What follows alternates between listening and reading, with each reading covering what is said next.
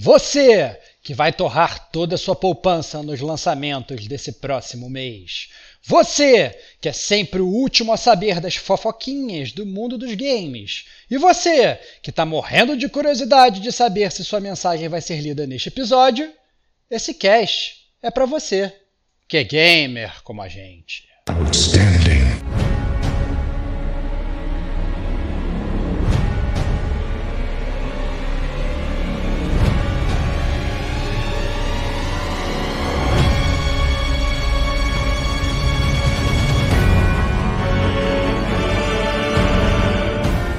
Rodrigo Estevão.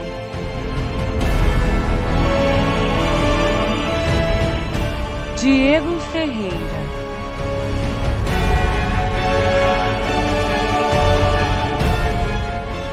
Kate Schmidt.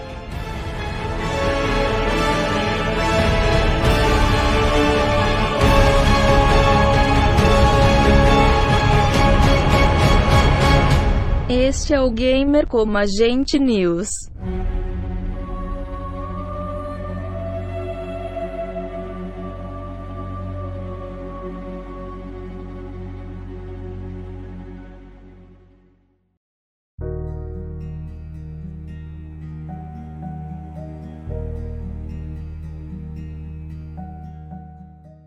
Eu sou o Diego Ferreira. E eu sou o Rodrigo Estevão. E eu sou Kate Schmidt. E sejam muito bem-vindos à 61 edição do GCG News, começando o mês de setembro. É, agora tá certo, né, Estevox? 61 agora, edição. Tá, agora tá certo. Acho que sim, cara. Acho Tomara. que sim. Eu, eu agora eu nem me importo muito mais com isso, cara. Eu é, cansei de ser polícia de número de GCG News. Essa é eu já tô feliz de acertar o número ordinal, que Cara, tá, tá acertando o mês Tá acertando o mês, tá valendo, cara. Essa é a regra. Saudades, Kate. Então, bem-vinda de volta aí. Estar conosco aqui. Um brinde a você. Muito obrigada. Tava com saudades já de, de vir falar de joguinhos com vocês e polêmicas. É isso aí. Vamos botar um desafio, Kate. Então, você vai participar de todos os podcasts desse mês de setembro. Pra você que estar mal aí. Isso aqui é desafio, né? Quero ver. Tadinha dela, cara. Pelo amor de Deus. Bora, bora. Ela já tá cheia de coisa pra fazer, tu vai botar mais obrigação na. na não, não é obrigação. Joguei, joguei coisa boa, hein? Aí, joguei ó, ó olha, Detonando agora, cara. fervendo. Fervendo. Ah, botando pressão, olha isso. Mas aí, então é o GCG News. Stevox, né? Passo aqui agora a leitura da caixa do Gamer Como a Gente pra você. Bom, gamers, é, se vocês não conhecem o Gamer Como a Gente, sejam bem-vindos ao Gamer Como a Gente News. É o nosso episódio de notícias. A gente sempre começa o mês com o Gamer Como a Gente News. E nesse episódio que a gente gosta de falar sobre as notícias que bombaram no mundo dos games no mês anterior, que a gente fala sobre jogos que vão ser lançados aí nesse mês que está entrando. É, e é também o podcast que a gente gosta de ler as cartinhas, cara. Isso é muito importante. Dizer, inclusive, que hoje está recheado, nosso caminhão da Xuxa está recheado de cartas. A gente vai praticamente se afogar nelas. É, mas o Gamer Como a Gente não é só notícias, né? Então, é, caso você queira assim, degustar do nosso portfólio incrível de podcasts, né, você pode escutar nossos outros episódios. A gente tem essencialmente outros três pilares além do Gamer Como a Gente News. A gente tem o GCG Podcast, que é, digamos aí, o nosso carro-chefe. É ali onde a gente faz resenhas full. Recentemente, inclusive, saiu Dark Souls 3, a pedido da galera, todo mundo em êxtase, porque o Diego conseguiu jogar e zerar. é, é, é, inclusive, na verdade, o podcast onde a gente também fala de temas relevantes aí da indústria. É, além do, do GCG Podcast, a gente tem também o DLC do Gamer Como a Gente, que é, digamos, o pilar mais mentiroso do Gamer Como a Gente, porque a gente tem esse, esse a ideia de fazer um DLC, um conteúdo mais curto, mas a gente não consegue, é sempre um conteúdo gigantesco. É, é tão mentiroso quanto o Gamer Como a Gente News, que a ideia era fazer um, um podcast de notícias de 40 minutos, hoje todos os Gamer Como a Gente News têm pelo menos duas horas, né? então é, os dois competem, na verdade, com qual é o pilar mais mentiroso Gamer Como a Gente. E a gente tem também o Chiptune, na verdade, que talvez seja o menor pilar, é o pilar que tem menos episódios, mas é um pilar muito amado pelos ouvintes, né? Sempre que sai um Chiptune novo, que é o nosso podcast de música dos games, é sempre muito bem quisto pela galera e a gente sempre recebe muitos votos para fazer novos. É isso, Diego. É isso aí. Kate, para a galera chegar na gente, onde é que a gente tá? Como é que a gente se comunica com o pessoal? Nós estamos em todas as redes sociais, no Facebook, estamos no Instagram, estamos também no TikTok e estamos no, no Twitter. No TikTok lá, vão lá, curtem, curta o, os videozinhos. Mas, assim, se você quiser mandar um recadinho pra gente e prefere as redes sociais, nós também respondemos. E não só respondemos, como nós lemos aqui no News, uma vez por mês. E se você também quiser se comunicar por e-mail, mandar aquela carta bíblia, sinta-se à vontade. Tem o nosso site lá no Gamer Como a Gente, você pode mandar diretamente por lá, o, não só o seu recado de cada programa, ou até mesmo o, se comunicar por e-mail. E quem sabe, né? Quem sabe não, a gente sempre lê. Todo e-mail, sempre lê. todo e-mail. Até, até os recadinhos, recados ou comentários de alguma postagem lá no Instagram, né? Ou no Facebook, a gente sempre acaba lendo. Mas deixa aí os recadinhos. E a melhor forma de você ajudar a gente não é no, no, nos um, milhão de helicópteros, como o Diego vive falando. e sim é, divulgando o nosso podcast pro seu amigo, pro seu familiar, enfim, né? Ajudando a, a- a gente na divulgação. Você ajuda muito. E se você quiser ajudar um pouquinho, mas só um pouquinho, né? Tem as camisetas do Gamer Como a Gente, né? As É. forjas estão desativadas, né? Estão é, sem fogo. Porém, as camisetas existem e elas estão bem, passam bem aqui, estão comigo e com o Stevox nas nossas casas. Então, se você falar com a gente, aí a gente manda todo o portfólio para vocês e a camiseta vai pagando somente um valor módico de 30 reais, que é o valor de mandar um Sedex aí para qualquer lugar do país, né? Bacana. E ainda vai uma eco bag legal para você poder fazer compras, né? Não usar sacola plástica e tudo mais. Então você vai fazer a sua feira usando a eco bag do Gamer Como a Gente. É, é, é um bônus incrível. Só vitória, cara. Só vitória. vitória, Só só ecobag vitória. já vale, cara. Essa é a É, verdade. eu gosto mais da eco bag do que das, das camisetas. Não, mentira. Que É, isso, que não, isso, mentira. que As absurdo. eco bag é muito maneiro. Eu fiquei muito feliz com elas aqui. Então, gente, quiser ajudar alguém como a gente, é isso que a Kate falou. E quiser dar um passinho extra, é só falar com a gente na DM aí é, e, e pegar a camiseta, né, perguntar se tem no estoque e tudo mais. Acho que a Forge ela foi desativada porque né, tem que atualizar o estoque, tem que dar uma olhada. Então, se alguém chegar lá e comprar, pô, imagina a gente chegar e não ter a, a camiseta que você deseja, então seria muito ruim. Então é melhor vir aqui falar com a gente, além de que né, não paga a taxa do, do mercado lá, do Elo 7. Né, isso aí já, já ajuda bastante a gente. Então é isso, vamos começar Mas aqui. o principal, mas antes de pensar, o principal Hum. é só reforçar isso que a Kate falou da mensagem, né? Eu acho Sim. que mais, mais combustível do que é, qualquer coisa que vocês possam enviar é a mensagem de vocês. A gente ama receber mensagem, ama receber o carinho de vocês, ama receber mensagem de hate também. A gente adora, a gente se diverte, a gente responde, é, a gente gosta de um confronto também. Então, é, sintam-se livres para mandar o que vocês quiserem, porque a gente adora trocar ideia. Né? É, Gamer como a gente gosta de conversar de games. E isso é o que a gente mais ama. Então, envia sua mensagem, que a gente lê por aqui e vai trocando ideia. E muitas vezes até é, essa, essa ideia acaba migrando, né? Então, às vezes tem gente que adiciona a gente, a gente nos videogames, a gente vai trocando ideia. O Diego já até ajudou é, é, ouvintes a passar de bosses em Dark Souls 3, dando várias dicas e tal. O cara é uma máquina. Então, assim, é, vários papos realmente que vão rolando entre a gente. E é sempre muito divertido falar de games. Então, não pense é, na gente como aqueles podcasters ausentes e distantes. Pelo contrário, nós estamos sempre ao seu lado. É só uma mensagem de distância. É isso aí. Me- aí teve a live na semana passada, hoje é 1 de setembro a gravação. Né, houve a live aí do Guerra com a gente no dia 23 é, de agosto. E foi muito legal também, a gente teve esse troca-troca com a galera, né, esse bate-papo ali. A live durou até um pouco mais, né? A parte de bate-papo durou um pouquinho mais do que a gente imaginava, porque realmente o assunto foi rendendo, então é, é algo que a gente tá, eu gosta de fazer, né? Trocar essa ideia aqui. Então, vamos trocar a ideia estática, né? A galera que manda mensagem, fica guardadinha pra gente ler aqui agora, né? Praticamente todo mundo foi respondido, né? E quem não foi é porque vai ser falado aqui agora. Então, Stevox, começa aí com o nosso primeiro amigo. Nosso primeiro amigo que enviou a cartinha pra gente foi o Arthur Ruivo, via Instagram. E ele falou o seguinte: Fala gamers, tudo tranquilo? Bom, queria falar sobre o cast de Dark Souls. Primeiro, Diego, acho que não é que Dark Souls é mais Dark Souls 3 é mais fácil. Acho que você se encontrou na build de Strength. É, e se você voltar no Dark Souls 1, vai de Strength com a Zweihander e depois me conta. Agora, sobre o cast. Uma vez contei que encontrei vocês procurando Hollow Knight e acho que me foi sugerido o do Dark Souls 1 e foi o primeiro. Então esse, assim como todos os outros casts da From Software, foi muito aguardado. Espero agora com a mesma ansiedade o Sekiro. Grande abraço.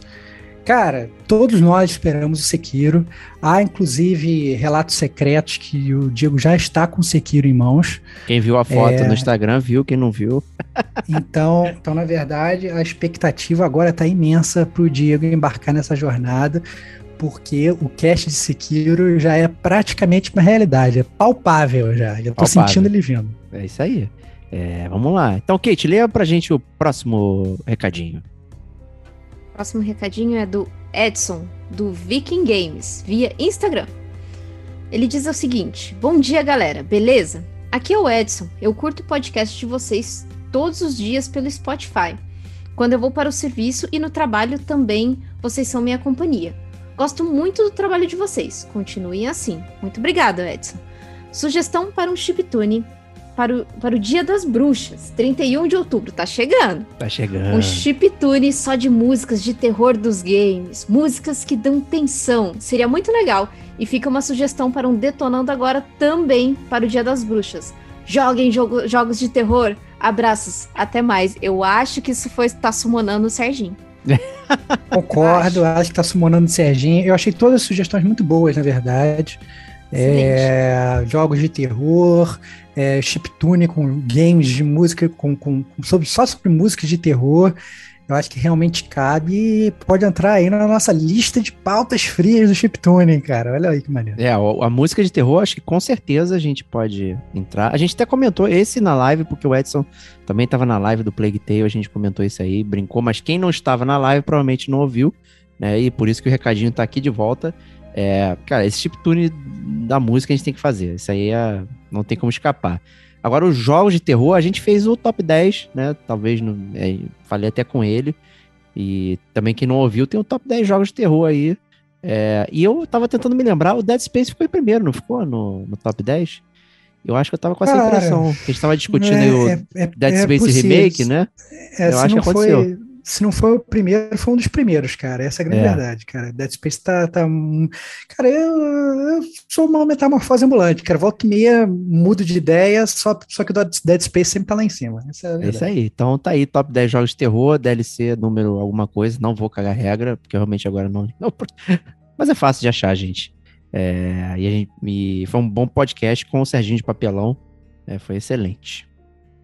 E vou continuar aqui então com o André Ramos via Instagram. Ouvi hoje à tarde, essa tarde, né? Aquele dia bacana, o podcast Dark Souls 3. Cara, Dark Souls 3 foi um grande sucesso de bilheteria. né? Cara, que a gente já sabia, né, cara? É. Essa pedra. Cara, essa pedra cantada foi muito fácil, cara. Se a gente tivesse investido dinheiro, a gente tinha ganhado milhões. cara. É, pois é, cara. Pô, Diego, fiquei emocionado com a sua declaração. Infelizmente, muita gente ainda tem preconceito com games, mas na verdade não sabem o benefício que eles trazem.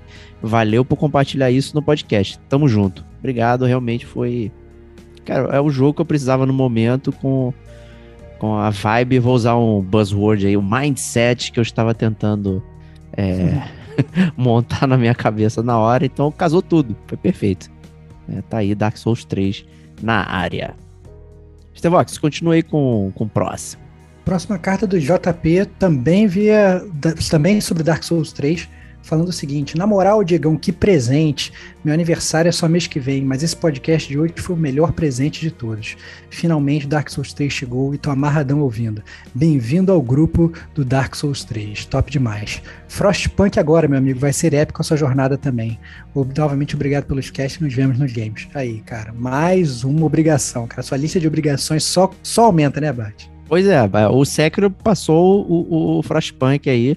Mas dá pra jogar em conjunto, né? Joga um pouquinho do Frostpunk ali, faz a. Dá, dá, dá pra jogar, cara, dá pra jogar. Entre uma frustração e outra, cara, entre uma run e outra, você troca de um dia pro outro. É, aí eu vou ficar frustrado no Frostpunk, porque eu morro congelado, né? É, e cara. outro eu Aí morro Vai empalado. pro, vai pro que você quer, é, morre, morre com a mão decepada, depois volta pro Frostpunk, é tudo aí, cara, tá tudo certo. Tá difícil, tá difícil.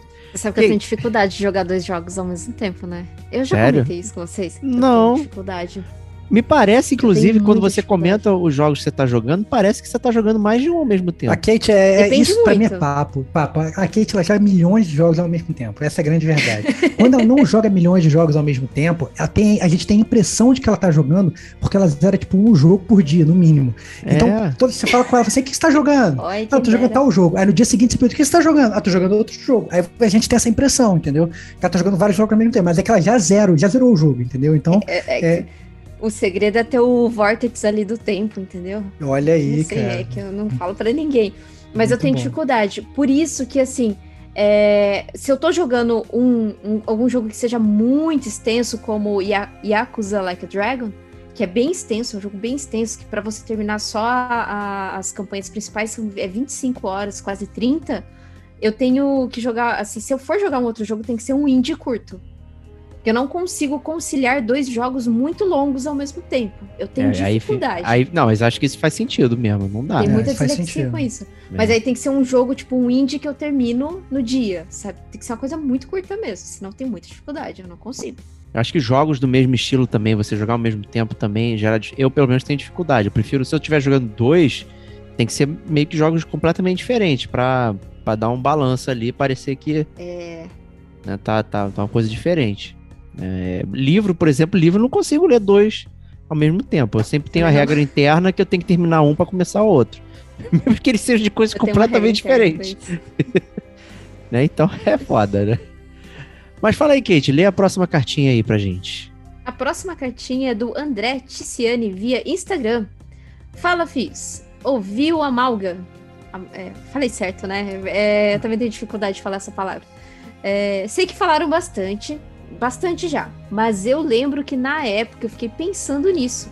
Que seria um jogo nota 10, uma mistura de Witcher com jogabilidade de Sekiro e direção de Kojima. Ó a tríplice aí, ó. É a Triforce aí. Sobre, a D- o, sobre o DLC, pô, vocês são fera. Fiquei com vontade de conhecer os jogos de cartinha, de jogar o Yakuza quando boletar o SS ou o SX. Acredito que seja o Series S Isso, ou o isso. Series É X. isso aí, isso aí. Ele tá seco, ele tá É, seco. Boa escolha, boa escolha. E também saquei que aquele game de história em trilho passarei longe. Enfim, mensagem curta e só comentando os últimos. Ouvi os dois seguidos em uma viagem. Hehehe. Abraços. Nossa, dois seguidos em uma viagem. Muito Foi, bom. foi muito longe, bom. hein? Porque um Bom. DLC, o É. nosso tem 80 horas, né? Então você deu, É, deu, deu a volta ao Depende, mundo. se você ficar parado lá na marginal, você vai ter. Verdade. Ah, muito Fiquei bom. até curioso pra saber pra onde que o André tava indo, cara. Porque realmente eu vi dois podcasts seguidos, foi uma viagem realmente Não, longa, né? não, esses dois últimos podcasts, se ele ouviu os dois últimos quando ele tava aí, foram quatro horas de fácil, assim, tranquilo. É. É mesmo, porque o Amalga deu, deu quase duas horas, né? Rendeu, rendeu, é. E o Detonando também foi 40. grande. Pô, caraca, sinistro. Então vou lá agora aqui ler sobre o Amálgama, né? Que a gente recebeu um super e-mail gigantesco do Paulo Grance. Cara, aí, E- aí que tá. Eu, eu, eu, eu- antes de você começar a ler, Hum. Diego, eu acho que assim, tá começando uma competição de quem manda o maior e-mail pro gamer como a gente, cara. Eu vou te falar que os dois próximos são dois grandes candidatos, cara, porque realmente, em termos de Bíblia, eu tô vendo aqui no Word, que a gente geralmente a gente pega os e-mails e a gente joga pro Word para ficar mais fácil de ler na hora do cast. E, cara, o e-mail do Paulo, cara, ele são três páginas de e-mail, cara. Então, caraca, meu irmão, vai lá, tio. Cara, pega uma água aí, cara. Não, pra eu tô ir- bem, tô bem, tô bem. Vai fundo, cara. Não, eu, como sempre, cara, a pessoa. Eu não escrevo tanto assim no trabalho, na moral. Eu É. fico, pô, não pode. A gente fica feliz Fim, pra caramba. Manda e-mail. É isso. É, isso que a eu gente faço fica feliz pra trabalho. caramba. Porque assim, quando uma pessoa ela para pra escrever um e-mail de três páginas, literalmente pra gente, a gente não só tem que ler, obviamente, porque caraca, é o mínimo que a gente faz pela pessoa. Mas, cara, a gente fica muito orgulhoso, porque hoje, cara, quem é que para pra escrever três páginas, sabe? Pra, pra qualquer. Cara, tem gente que não para pra escrever três páginas pra própria monografia quando tá se formando na faculdade. Pois Vai na é. internet, copia e cola, entendeu? Então, assim, alguém parar pra escrever três páginas, cara, é um, dá um orgulho imenso na gente, cara. A gente fica feliz pra caramba. É, pois é. Não tem o Zé Moleza ainda do Game com a gente, então né, a galera faz de coração. Então, obrigado aí. E vamos lá. Fala galera do Gamer Como a gente, quem fala desse lado é o Paulo. Como estão todos? Espero que bem. hoje vim trazer um textão, né? É o que a gente com- comentou aqui. Pois adoro os episódios em que vocês colocam a imaginação para funcionar e assim fazem com que a gente também o faça. Sempre que escuto esse episódio, me imagino uma roda de amigos conversando bobeira e sinto como se conhecesse vocês há muito tempo. É de se destacar também a criatividade que deixa o cast muito mais divertido e os famosos roubos. Aí, Xavox. Aí, Marca registrada da gente. Marca registrada, né, cara? A gente cria as regras pra quebrar elas no momento seguinte, cara. É isso aí.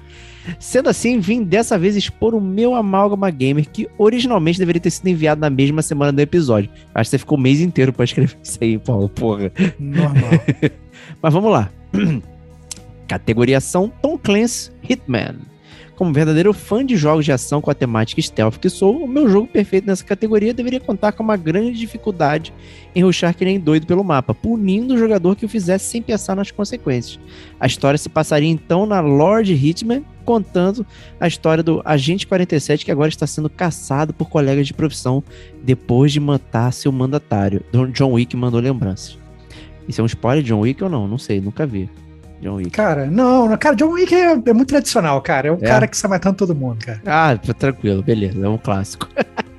A contribuição do game Tom Clancy viria de Rainbow Six pelas inúmeras táticas, tecnologias e formas de conseguir matar o seu alvo, tornando o game um jogo de gato e rato, onde você deve ser mais inteligente e silencioso que seu adversário, contando com gameplay offline e um multiplayer 1x1. Isso me lembrou do Hitman Absolution, Stevox. É que tinha aquela verdade, é competição verdade. de contratos, né? Te desafio a fazer isso. Né, que É, era mas eu acho que no, Verdade. no caso do Paulo, eu acho que é, é- é- eu acho que seria um X1 mesmo, de você de um lado, o outro cara do Puta. outro, vocês tentando se matar, entendeu? Me lembrou. Botando as, armadilhas, botando as armadilhas no cenário, entendeu? Imagina só, sei lá, você vai tentar montar uma armadilha, mas o, o teu adversário já botou uma armadilha ali naquele lugar. Você me- mexeu ali e tocou, morreu, entendeu? Ia ser legal. Tem um filme clássico do Jude Law, né, de Sniper, né, que é maneiro, e tem um filme É do, do Antônio Bandeiras e o Stallone, Assassinos, que é também verdade. também Muito bom pode- também, Nem lembrava disso, mas. que pode fazer as mesmas coisas aí, bem legal, aí. muito bom. Vamos lá, Aventura, Percy Jackson and the God of War. Sempre fui um grande fã de Percy Jackson, não do filme, eu também, eu adoro o Percy Jackson. Eu, eu não conhecia Percy Jackson, quem me apresentou Percy Jackson foi o Diego Batista Ferreira. Olha aí. Inclusive falou que eu tinha que ler, cara. Eu li por causa dele, cara. Olha aí que engraçado. Muita Pois é, e hoje o Hades é o Percy Jackson. Olha aí, cara. Né? é?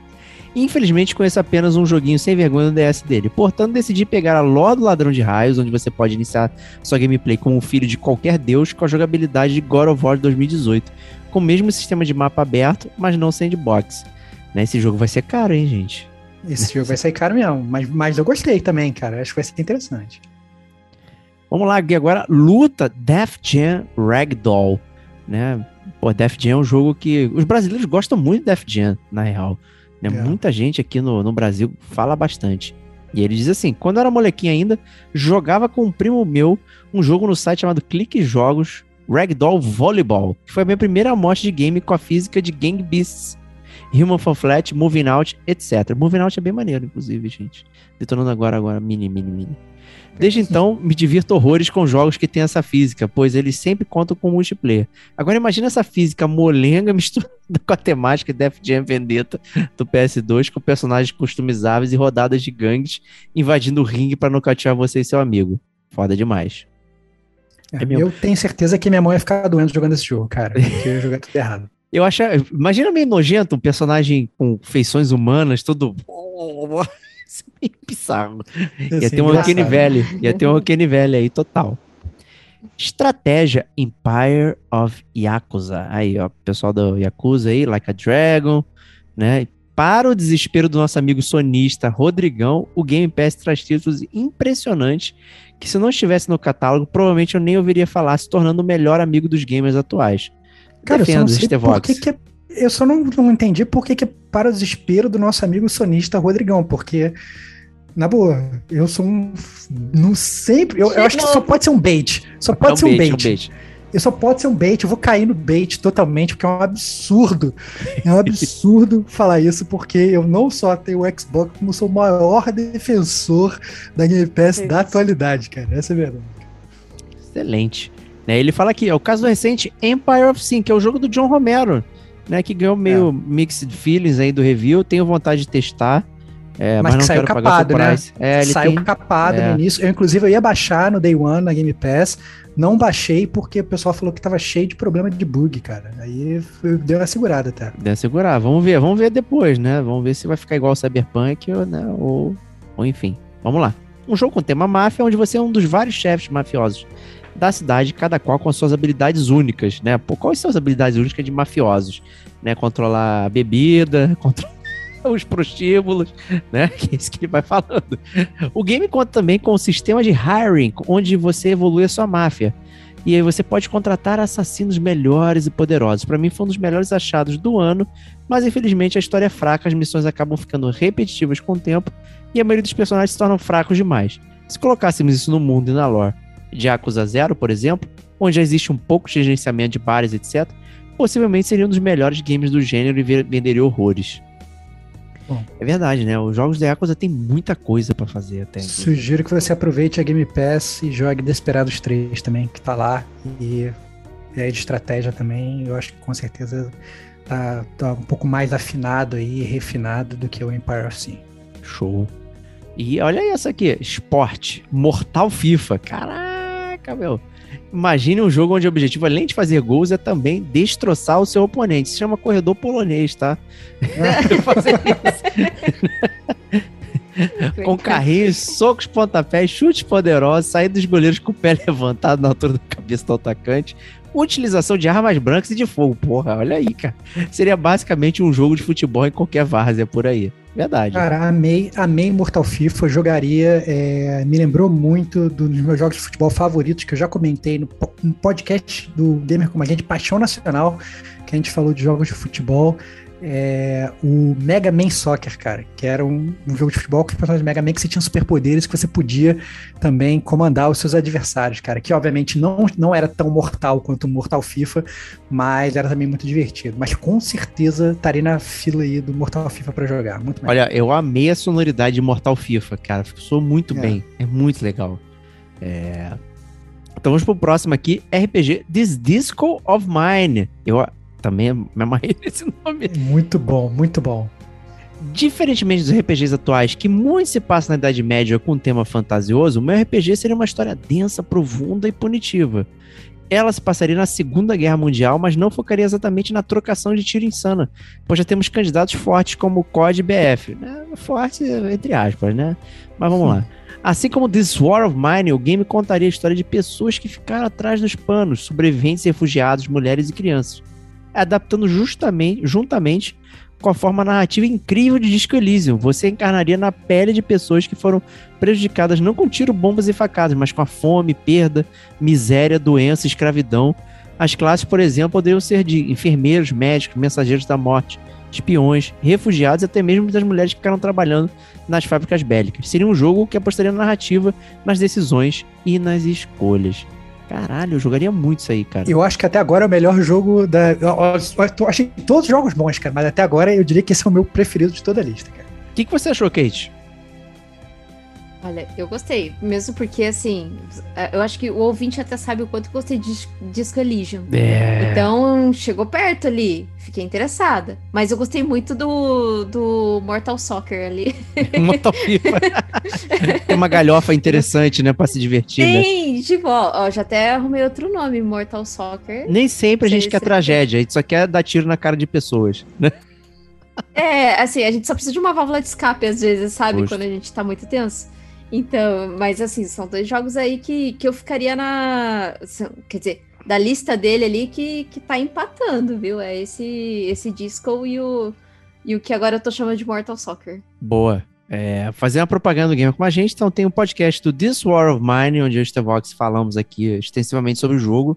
Maravilhoso. O Frostpunk, já mencionado, é da mesma galera. Disco Elysium, o Stevox tá devendo a gente, hein, Kate? Esse pilantra. É, eu, de- devendo. Posso devendo falar outro jogo que ele tá devendo? Ah, Pode? não. Ah, não. Qual Nossa, jogo? peraí. Eu, tô, eu preciso lembrar. É aquele, é um jogo indie de história. Isso, do Como gato. Chama aquele jogo do gato, exato. Me fugiu o nome agora do- É. do, do, jogo. Tem Woods no devendo. nome. Tem Woods, isso, Cara, isso. Vocês são os malditos. Vocês Já são os ficou na mal- Game Pass, hein? Vocês É. são os malditos. Cara, eu já comprei esse jogo, já comecei a jogar esse jogo. Isso, eu cara. sei disso. E, e- e parei no meio, da mesma forma que o Disco Elysium também, já foi comprado, já foi jogado até metade e foi parado, cara. Então é complicado, cara, porque o meu problema é que o Disco Elysium, por exemplo, foi jogar na frente do computador, só que quando eu paro na frente do computador eu começo a trabalhar automaticamente, cara, não consigo, é muito difícil. É, não dá, não dá. É, É, Night in the consigo- Woods. não consigo- Night in the Woods. É, isso aí. O Night in the Woods eu tenho, tá lá no PS4, tá instalado, inclusive. Eu que tô. tô Desafio tô baixo 2017. fofando, manda no Night in the Woods. É, que vergonha, cara. Putz grila. Mas um dia, É um Natal, dia, né, vai. cara? Não, Então, é, Natal ó, vai. ó, o Disco Elysium, ó, se vocês ficam fazendo que- com que eu jogue um milhão de jogos aí, eu acho que os Tevo- vocês podem cobrar os Tevox jogar Disco Elysium, gente, porque Cara, já, É já, já me necessário. cobraram de jogar o AD, já tô jogando o AD, cara. Pô, pelo amor de Deus, vamos. Ah, mais um, pelo amor de. Deus, só Começou eu bem, me ferro, bem. pô. Tô, tô- tô- tô jogando muitos jogos ao mesmo tempo, cara. Tá difícil. Vamos lá então prosseguir aqui. Survivor Horror, The Last of Blindside. Todos sabemos que os infectados de Last of Us produzem sons singulares, não é mesmo? E também sabemos que a melhor maneira de evitar desperdiçar munição é evitando fazer barulho e chamar a atenção dos zumbis. Mas se você não pudesse enxergar nada nesse mundo distópico, você só conseguiria ouvir a voz do seu amigo te guiando. Esses games seriam um audiogame, assim como Blindside, que recomendo demais. Você seria guiado por um companheiro, mas conseguiria segui-lo em meio a uma horda de infectados gritando e correndo atrás de vocês? E aí, será que você conseguiria? É, o interessante notar é que o Last of Us 2, de tantas coisas de acessibilidade que ele tem, Verdade. teve uma pessoa que conseguiu jogar totalmente no modo auditivo, né? Ele tem realmente audio cues, né? É, coisas que fazem você funcionar ali e conseguir resolver o jogo é, somente através do áudio. Então é muito interessante isso.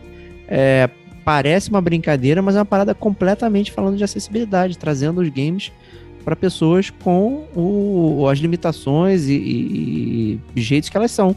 né? Sim, Então isso é perfeito. É, baixa acuidade auditiva e baixa acuidade audiovisual pode ser baixa ou até total. Nesse caso que o Diego falou, é um streamer que ele é totalmente cego e ele jogou The Last of Us 2. Se eu não me engano, ele até streamou e conseguiu jogar. Streamou, É, ele streamou, foi até o streamou, final. Ele demonstrou que, que poderia. Inclusive, até ressaltar que são 63 features de acessibilidade no The Last of Us 2. puta jogo, cara, gente. Porra. E vai ter cartinha sobre isso, então aguardem até a gente chegar lá. Né, já dei spoiler aqui, que né, faz parte. Spoiler de carta, né, cara? spoiler de carta, começando aqui. É Excelente. isso aí. Inovando, inovando. inovando, inovando. Ó, FPS, ó, essa aí foi o Stevox que cantou uma pedra lá atrás no esporte. Mega Man com E, então, né, o múltiplos homens megas, né? The Muito New bom. Order. New Order. FPS é uma categoria que não tem muito pra onde fugir, então eu peguei um dos personagens favoritos da minha infância e coloquei numa das melhores jogabilidades já joguei nesse estilo, Wolfenstein, total. Stevox tá devendo um Wolfenstein New Colossus, Já é né? outro que eu comecei e parei, cara. Eu, eu comecei e parei também, cara. Foi um jogo que. Esse, mas é que tá, de todos os jogos que a gente falou, foi o que menos clicou comigo. Mas eu não vou ficar dando Mas é que você não é fã de, de, de FPS, né? Não É nada, o Estevão fazia raid com a gente mais de 5 horas. Não, Dash é não é verdade. FPS, Dash não é bate-papo. É, é isso aí. É isso aí. Eu não jogava Destiny porque era porque já era FPS. Eu jogava pra ficar lá tirando onda, conversando, reclamando É. do boss. olha minha roupa, olha minha roupa. Questão social, né? Questão É, social. ficar mandando, ficar rindo dos outros quando ia tentar pular de uma nave pra outra, cair lá no Nossa, espaço lá. Eu, né? Era isso, era isso que eu. Não, você nunca, pelo amor de Deus, você dava Eu aula. errava, nossa. Mas então- Quando eu errava demais. É, então, Titã, ixi. é, então, assim, é isso que era, que era o gostoso do Destiny pra mim, isso é verdade. Justíssimo. Vamos lá então. MMO Naruto Ultimate Ninja World 3. Cara, é 3, então já tiveram outros dois, inclusive. Excelente, É, cara. muito bom. Eu realmente não sei como ainda não fizeram esse. A junção do melhor jogo de luta de anime de todos os tempos com um dos meus MMOs favoritos da vida. Naruto mais Perfect Worlds. O mundo e os personagens saindo de Konagakure com todas as mecânicas gostosas de grind, missões, clãs e lutas PW. Eu não sou japonês, não sei ler isso, tá, gente? Não é só Konoha, eu não lembro, mas tudo Naruto. Eu só vi a primeira temporada eu percebo que Naruto é muito mal aproveitado pelas produtoras. Meu match é essa, meu. Tem um milhão de jogos de Naruto, cara, pelo amor de Deus. Os jogos É são DS. bons, cara. Os jogos É, são bons, os cara. jogos de luta Naruto bons, são divertidos. Eu joguei alguns. De Naruto e de One Piece, pra não dizer que eu sou hater total. Tá? Então, é tá aí. Vamos aí, ó. Card game, hein, que tá na moda aqui do Gamer com a gente. Jogos de cartinha. DC Tales The Throne. Na minha opinião, The Throne Breaker tem o melhor e mais gostoso sistema de card game, te fazendo andar pelo mapa isométrico, coletar materiais, melhorar seu deck, companions com histórias coesas que te ajudam de verdade no momento do vamos ver. É, você foi, até achei carioca isso aqui de falar, hein? Gostei, gostei, gostei. Vamos ver. Tudo isso pode facilmente se adequar ao mundo da DC, que é muito mal aproveitado no mundo dos games, sendo que é muito melhor que o universo Marvel. Tretas. Olha aí, cara. Eu Gostei, cara. Gostei. Sou muito fã do DC. Imagina, cara, você ter um card game, você poder ter cartinhas dos, dos super-heróis da DC, cara. Ia ser muito maneiro, cara. Essa é a verdade. Imagina Eu se o tô- gamer como a gente tivesse feito um podcast só de jogos da DC e só da Marvel. Será que isso aconteceu? Imagina, cara. Exceto que a gente já fez, cara. Olha aí, cara. Olha. Olha Cara, a gente só. tá muito à frente do nosso próprio tempo, cara. Essa é a Exatamente. verdade. Então, se você curte jogos da Marvel, já fizemos o Massacra Marvel e Destrói DC, referências aí de Sérgio Aragonês, pra quem gosta de quadrinho. E isso é lá atrás, gente, lá atrás. Então, quem Início chegou do gamer agora, como a gente mesmo. É. É, a gente tem podcasts específicos só com jogos da Marvel, só com jogos da DC. Debulhamos completamente isso aí, cara. Foi ainda falamos de quadrinho, né, Pra brincar um É, ainda pouco aí. falamos de quadrinho, que a gente é fã de quadrinho também, né, cara? Isso é verdade. Então tá lá aí, Ma- Mas aí. o, o melhor, o melhor jogo da Marvel, a gente sabe que, que é o Homem-Aranha, né? Sabe disso. Não sei Será, se vocês sabem. Ó, é, Mas eu a sei. grande verdade é que quando a gente falou sobre. o- a gente gravou esse podcast do, do, do Gamer como a gente Massacra Marvel, nem existia ainda o jogo do Homem-Aranha, cara. É, Mas, obviamente, a gente depois já fez um podcast do jogo do Homem-Aranha. Cara, mas na boa, vão lá e escutem, essa é a verdade. o único podcast que é melhor que Gamer como a gente é o podcast do, do Jameson no jogo do Homem-Aranha, que é muito bom, cara. é, é, isso muito verdade. É muito foda. É, vamos lá então, continuando aqui. Cara, que carta foda, porque a carta é gigante e a gente consegue comentar em cima. Muito bom, Exatamente, cara. cara. Que muito alegria. divertido.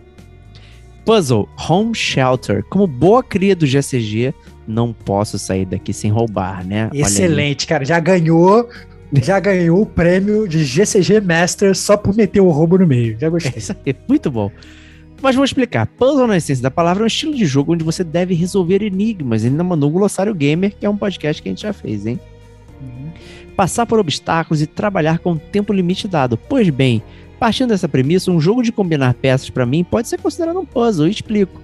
Há o fator enigma, pois quando você combina peças, você não sabe quais outras peças vão aparecer. Há o fato do obstáculo que o game coloca a todo instante, com peças não jogáveis, objetos que vão invalidando jogadas e também o tempo, que no caso são jogadas possíveis limites. Sendo assim, meu jogo escolhido é o Homescapes, que é esse jogo de celular, hein? Não gosto de jogo de celular, não. Mentira, Que sacanagem. isso, que Eu tô- isso. foi que só pra tretar com, com os nerdolas. Que é possivelmente o jogo que eu mais joguei na vida, pois já estou na fase 3574, onde você, além de combinar peças, você ganha estrelas que transformam em reformas na sua casa. Pois é, bom, eu acho que nem preciso dizer, porque eu escolhi como segundo jogo Fallout Shatter, não é mesmo? É isso aí. Então, se você coloca o bonequinho do Cara, Fallout, eu acho tá que tudo certo. Homescapes, cara, eu acho que Homescapes é um jogo, cara, que sempre parece pra mim, pra, tipo, baixa aqui agora, que aparece assim, tipo, a casa das- da pessoa desmoronando, e aí você tem que meio que fazer, ah, não, fecha aqui a janela. Ah, É, não, construa aqui. Cara, eu, eu sempre achei que esse jogo devia ser uma bosta, cara, tô muito surpreso. Inclusive que o, que o, o Paulo tá no- na fase 3574, cara. Eu acho essa parada muito surreal, cara. Cada Realmente. um é dono da sua carreira, né? Cada um é dono da sua carreira, cara. Parabéns. Vou falar o Chatter foi outro, cara, que eu comecei, mas eu vi que ia ser um jogo eterno e acabei parando também, cara, que senão não ia parar, não. Então, Melhor é, parar. Vi que abandonei.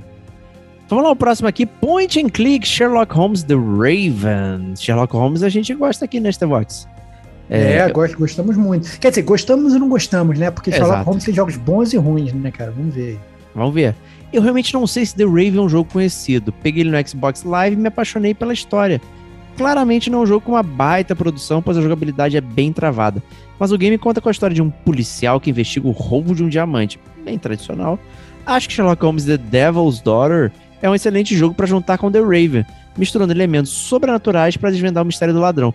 Mais importante, mantendo o mesmo nível de plot twist The Raven. É, ainda bem que ele não revelou o plot twist The Raven. É, exatamente. Assim, eu, eu só tenho uma coisa a discordar. Eu não gostei do Sherlock Holmes and the Devil Daughter. Foi um que eu parei no meio também, porque eu fiquei totalmente entediado com o jogo, com a mecânica. Eu gostei muito mais do Sherlock Holmes Crimes and Punishments, que Sim. inclusive cheguei a inclusive, fazer a resenha escrita aqui pro Gamer Como a Gente. Se entrar no site, tem a resenha escrita pelo Stevox lá. Então, assim, é, mas fica aí a dica, eu já entendi exatamente por onde que ele quer caminhar. Eu só não diria que o Devil's Daughter é realmente o melhor jogo do Sherlock Holmes. É, e, e agora tá chegando um competidor pesado que vai, vai rolar um jogo do Hercule Poirot. É, em breve. Olha aí, né? É, bom. as origens dele, então vai ser bem interessante aí, com mecânicas legais. É, Cara. então, quem gosta do, do- da, dessa seara, aguardem.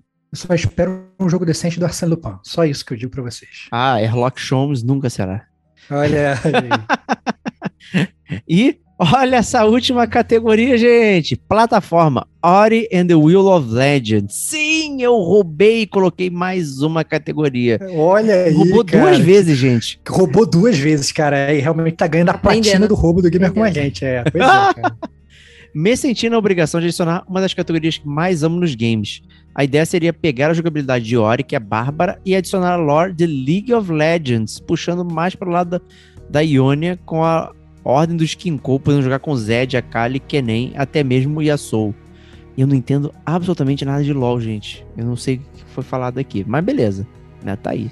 Personagens ágeis que proporcionam combos incríveis. Os chefões, assim como em Ori, seriam desafiadores e poderiam ser, por exemplo, o Shen, um dos inimigos mortais do Zed, Barão Nashor, o Timo e por aí vai. É foda, hein? É, boiei muito, cara. Parada de MMO, essas coisas, eu, esportes. É, tem programa de esportes, Stevox? Cara, tem programa de esportes também, cara. A gente já fez, cara. Cara, na boa, a gente tá Sério? muito à frente das paradas. Cara, Cara, já foda, fizemos muito bom. espetacular de esportes, cara. Muito, Muito bom, muito bom. E, bom, gente, depois da enciclopédia, de para uma boa parte do podcast, você foi muito bem-vindo, por sinal. Vou me retirando e agradecendo pelo trabalho de vocês, que me fez ficar ansioso toda semana pelo próximo episódio. Pois sempre é uma experiência de amigos que não conheço, mas que me divirto junto. Obrigado pelos momentos mais leves durante a semana e tamo junto, falou! E um belo PS. Pessoal, acabei esquecendo, mas se puder dar uma força no meu canal do TikTok, olha o TikTok aí, sobre games, Paulo Underline. É underscore, né? Ou underline, nunca lembro.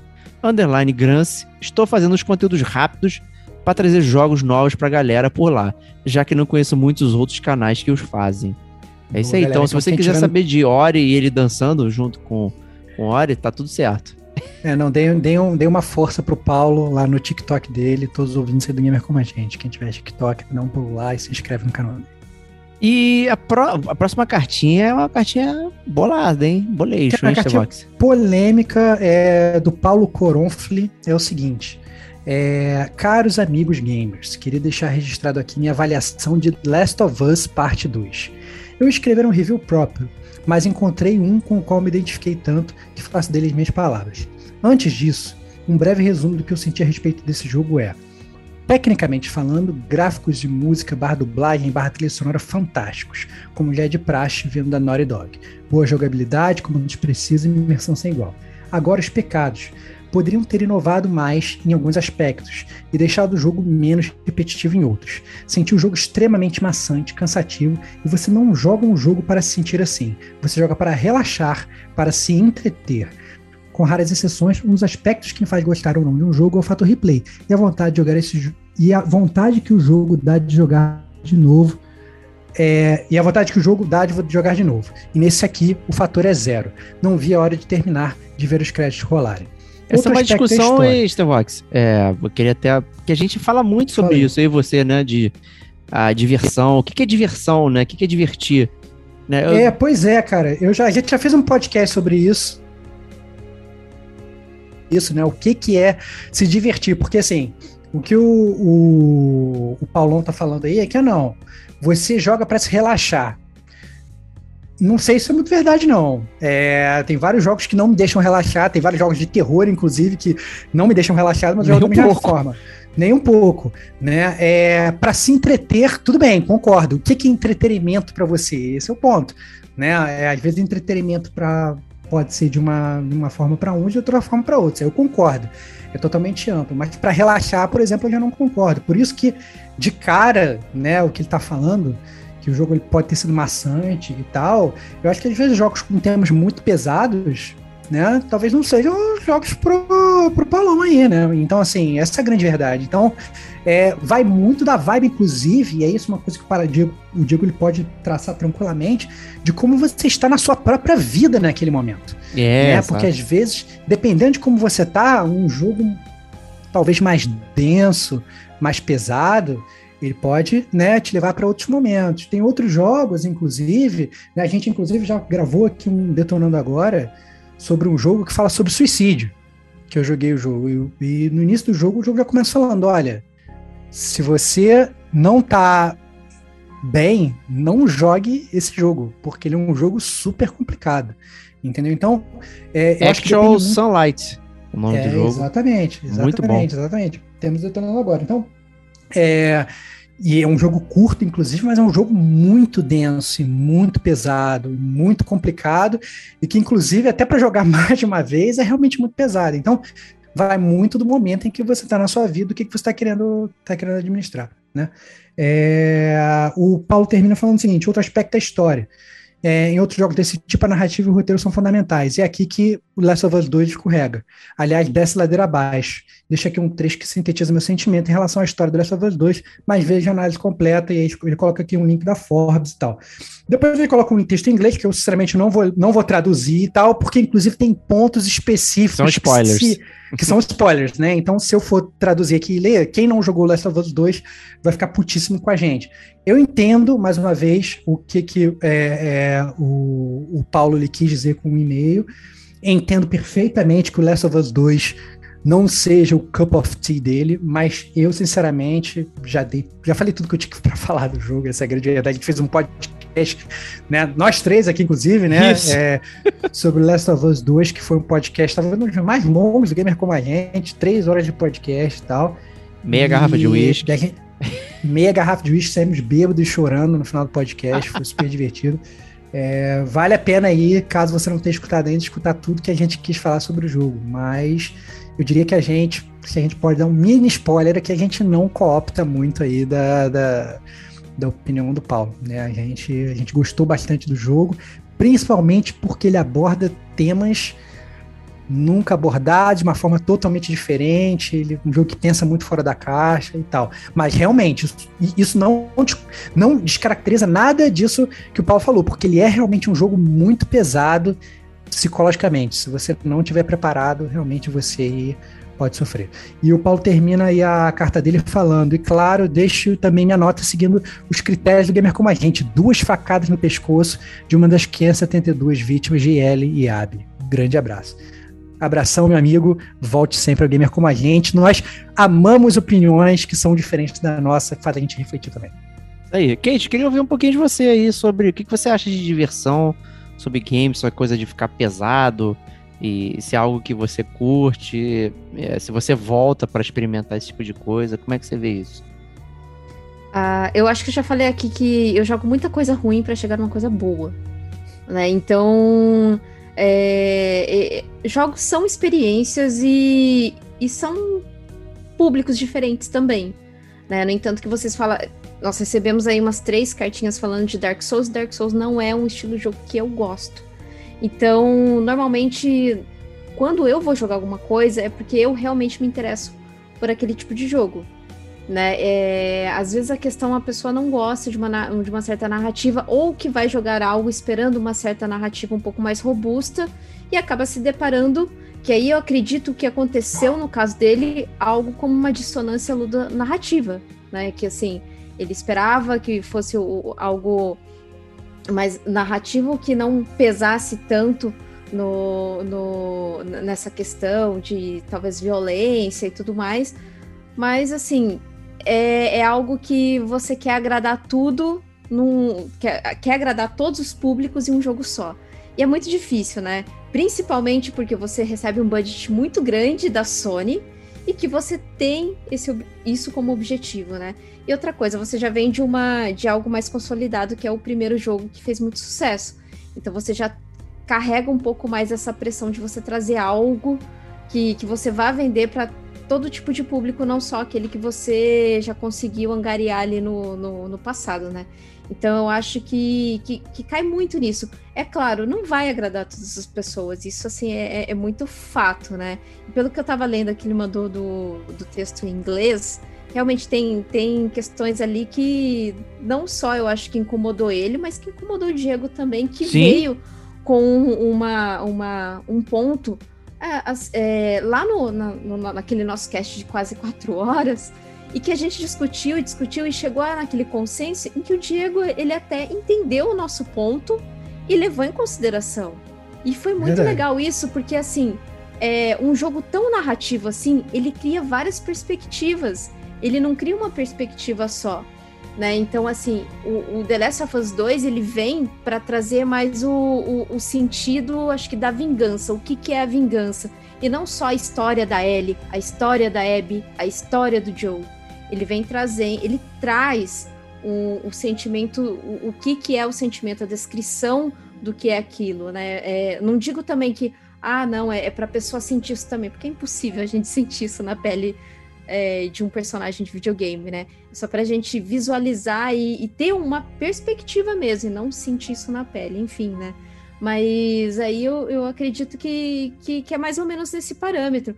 Mas assim, tranquilo, é uma coisa que realmente ele não gostou e que no âmbito dele, assim, na, na perspectiva dele, ele não interpretou dessa maneira como eu interpretei, ou, ou o Estevão interpretou, ou o dia até mesmo o Diego interpretou, e depois ele, ouvindo a gente conversar, é, foi linkando algumas coisas. E da mesma forma que a gente ouviu também o Diego, foi linkando algumas outras coisas também, falando: não, é, é verdade, você tem razão nisso, você tem razão naquilo.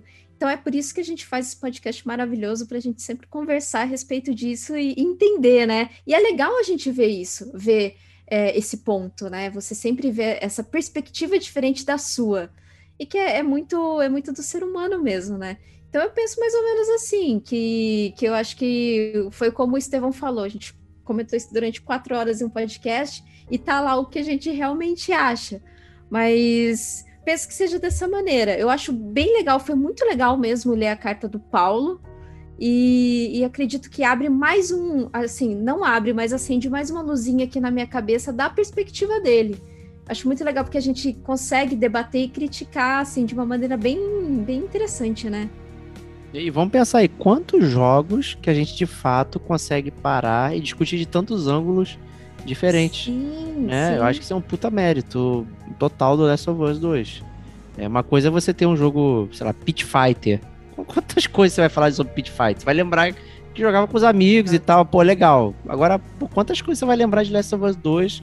Que não só a gente jogou entre amigos, como a gente debateu, como a gente é, concordou, discordou de vários. É, divergiu de vários assuntos, convergiu em outros.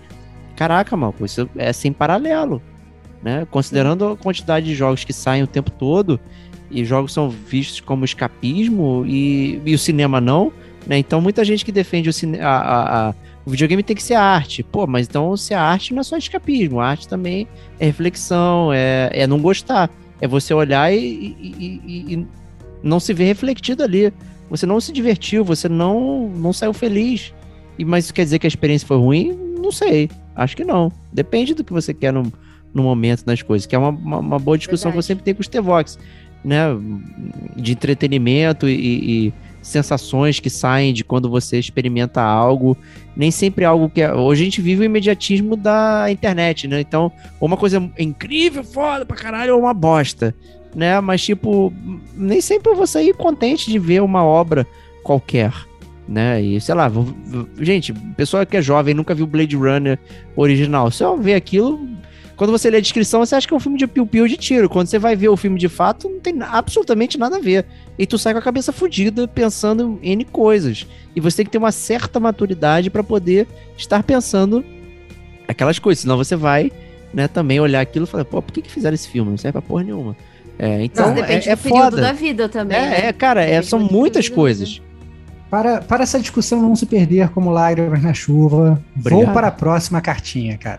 Essa é a verdade.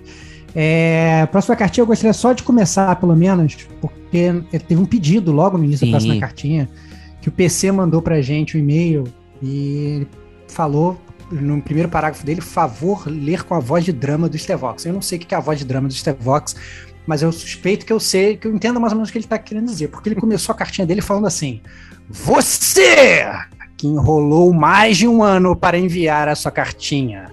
Você que está travado no meio de um corredor por causa de um líquier. E você que está no meio da aula, no meio do expediente ou no meio de um mercado dançando com um chocobo amarelo que vai te bicar se você errar um botão. Essa carta é para você que é gamer como a gente. Olha Muito aí, bom, cara. PC. Cara, eu diria que esse foi o melhor início de carta que a gente recebeu até agora no Gamer Como a Gente, cara. Muito, muito, muito bom. É, ele falou o seguinte: Senhoras e senhores, depois de mais um an- de um ano enrolando, quase um terço do que eu digo enrolou para jogar Resident Evil 2 Remake. Cara, tô amando já essa carta, cara. É que é um absurdo isso. Eu finalmente estou tomando vergonha na cara e mandando a minha cartinha. Vou separá-la em algumas partes. Agradecimentos. Sim, para mim o agradecimento tem que vir muito antes de tudo. Vocês todos foram uma válvula de escape inicial que virou o meu dia a dia no meio da pandemia, que me deixou desempregado, sem estudar, sem sair de casa por mais de seis meses. Sou muito grato pela vida de vocês e pela dedicação que vocês entregam em cada cast. Vocês viraram parte da minha família. Caraca, cara, que, que agradecimento, cara. É Foda, muito foda. bom fazer. A gente, a gente fica muito feliz, de verdade. A gente, eu juro que eu fico, fico realmente emocionado com lágrimas nos olhos. Muito, muito emocionante. Segunda parte da cartinha do PC. Resenha. Doutores. Minha trajetória gamer começou em meados de 2007, quando eu estava entrando na escola e conheci o PS2. Que fase maravilhosa. Infelizmente, era novo demais para saber o que deveria jogar de bom e o que não devia. Então eu só jogava o saudoso Bomba Pet. Também jogava um pouco de CS com os amigos na Lan House próximo de casa, mas sempre era o mais ruinzinho, que não entendia bem o que fazer. Diga-se de passagem, até hoje, mas assisto muito CSGO com o nosso companheiro compatriota da tribo, senhor Alexandre Borba, o gaulês, que assim como os senhores virou parte da minha família. Fiquei alguns anos sem console até comprar um Xbox 360 arcade branco com 14 anos. Eu repetido, só jogava FIFA. Melhor nem comentar mais. Passei a jogar do jeito certo quando completei 18 anos. Juntei meus primeiros monies com trabalho e paguei meu Xbox One. Coitado, durou só uma semana na minha mão e apliquei ele em um rolo pro PS4. Hahaha. um amigo, SnowBR Gustavo, me convenceu a trocar por causa dos famigerados jogos exclusivos, cara. Eu ainda diria, cara, que nessa época, fazendo aqui um comentário, um parênteses, como não tinha Game Pass, foi uma boa troca. Ih, é sonista, sabia. Já Ih, sabia. Olha aí, olha aí, olha sabia, aí, olha cara. aí. Cara, não, pelo contrário. eu tinha cara, um tô- Xbox 360 Arcade Edition, hein? Cara, eu, eu, eu surfo, eu surfo as melhores ondas, cara. Nessa época, a melhor onda de longe era da Sony. Hoje é a melhor onda do Xbox, cara. Eu só, só vou pegar onda boa, cara. Essa é a grande verdade. Quer, quer, quer aprender a surfar, vem comigo. É, é, é, o PC falou, continuou falando o seguinte. E não teve melhor atitude na vida. Olha aí, cara, comprovando que fez o certo. Comecei por Beyond Two Souls e Heavy Rain, depois vim em Horizon e assim foi. Hoje só não tenho a honra de dizer que já consegui zerar um Souls. Algum dia a vergonha na cara vem e eu zero Bloodborne e Sekiro. Cara, uma mensagem aqui de esperança. O Diego conseguiu, cara. É isso, é isso. Você não pode ficar atrás do Diego, cara. Pensa num cara que tem medo jogando, que fica com a mãozinha pequenininha suando, cara. É o Diego, cara. Não dá. Se, você, o Diego conseguiu, você vai conseguir também. Eu fui o usurpador do fogo, que não é o final que Ó. tá lá disponível fácil. Olha aí, cara. Ainda dá spoiler do final de Dark Souls no, no cast do GCG News. Claro, tem que roubar. É, para finalizar essa área, essa área, né? Mais uma vez, a, a cartinha do PC é dividida em partes, segmentos. Para finalizar essa área, eu gostaria de ter a honra de jogar com os senhores quando tiver meu PS5. O PS4 já tá com a placa de rede zoada, não aceita mais cabo, só Wi-Fi. Osso do ofício gamer, quem nunca? Cara, vamos jogar quando você tiver PS5, mas a gente tem que ter o PS5 também, né? Dos três que estão aqui, só a Kate tem, né? O, Pois é. Nem eu, nem o Diego temos. Mas em breve, em breve, quem sabe? né? É, nem Quem sabe? precisa, viu? Olha aí, olha por aí. enquanto, Faltam os jogos, né, Kate? Fala aí, fala aí. Faltam, faltam jogos. jogos, faltam jogos. Pegue, pegue seu Xbox, cara. Pegar seu Xbox fica Os mais jogos fácil por jogar com a gente. 350 reais. Olha aí, olha aí. Pois é, hoje, hoje, hoje eu diria, surfe a onda do Xbox. podcasts favoritos, cara.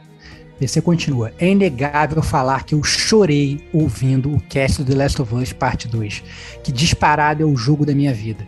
Não à toa, gostaria de fazer a tatu da Ellie no braço, mas perderia o braço porque minha mãe o arrancaria. Olha isso. Olha o Last of Us 2 de novo aí aparecendo, cara. Mais uma vez, Temas. cara, cast marcante, game, game, cast marcante, game marcante. É, PC continua. O cast Death Stranding pra mim é especial também, porque eu consegui ouvir gente maluca que platinou ele. Aí, Kate, a gente fala alguma coisa aqui disso? São dois aqui, né, que platinaram, né? Então, então vamos ficar na nossa. É... o mais fácil, pô. O primeiro é mais difícil. Olha aí. O dois é mais boa. É, e ele fala: jogo bom a longo prazo. É a melhor trilha sonora de game de todos os tempos. É, ele continua: o de Final Fantasy VII Remake também é espetacular por ouvir na voz de vocês a nostalgia. Eu nunca joguei, mas tenho uma paixão pela sequência clássica de Metal Gear. A culpa é de vocês. Eu só joguei o Phantom Pain e gostei até, mas quando vocês falam que não chega perto dos outros, a minha tristeza de ter jogado só Bomba Pet aumenta. Mas entre os cash, o de Metal Gear Solid 2 é meu favorito. Cara, PC, na boa, cara, vou, vou, vou te falar na boa, real, cara. Dá um jeito de jogar Metal Gear, cara. Dá um jeito, cara. Se vira, entendeu? Compra um PS, PS Vita, num, que hoje deve estar custando 10 reais em qualquer lugar joga o portátil lá, você consegue jogar o Metal Gear 2 e o 3, entendeu? Vê no YouTube, cara, se for difícil, cara, vê no YouTube. Vale pegar um youtuber maneiro e que, que tem feito gravado jogando aí. Vale a pena jogar, cara, porque Metal Gear é muito, muito maneiro. O Diego pode falar do Metal Gear 3 aqui, ele vai ficar horas falando de Não, não por favor, não quero ficar horas, não. Vai ficar falando horas do The Boss e tal aqui, né? Assim, jogue, jogue, jogue Metal Gear. Se não puder jogar Metal Gear, veja Metal Gear. Eu amo todos os casts de Metal Gear que a gente fez, cara. São muito maneiros. São muito é maneiros. Assim, a única, única coisa que dói na gente é que provavelmente o cast do Metal Gear 4 é um cast que talvez nunca vá sair, porque o Diego nunca jogou. Talvez ele tenha que jogar no YouTube, que é a sugestão que eu tô fazendo pra gente poder gravar esse podcast, cara. Então. É. É, fica, fica essa, esse trauma, cara, porque o cast para jogar o Metal Gear 4 só se você tiver um PS3, né? Pra você ficar vendo lá o Snake fumando aquele charuto horas, instalando, instalando o jogo, o jogo. e tal. É, então assim. É, resmungando é, a cada movimento, né? Resmungando tá a cada velho. movimento, falando, falando, que tá com dor nas costas e tal. É. Difícil, muito bom. O podcast do é... Phantom Pain, cara, eu editei igual o Kojima, cara, toda hora. Foi muito bom, cara. Produzido por Hideo Kojima, botei a voz dele. A música ficou mais longa do que o normal, demorava cinco horas para trocar a música. Ficou muito foda, cara. Eu muito tenho muito bom, orgulho dessa porra. A gente ficou foda é... a conversa, a conversa foi muito boa.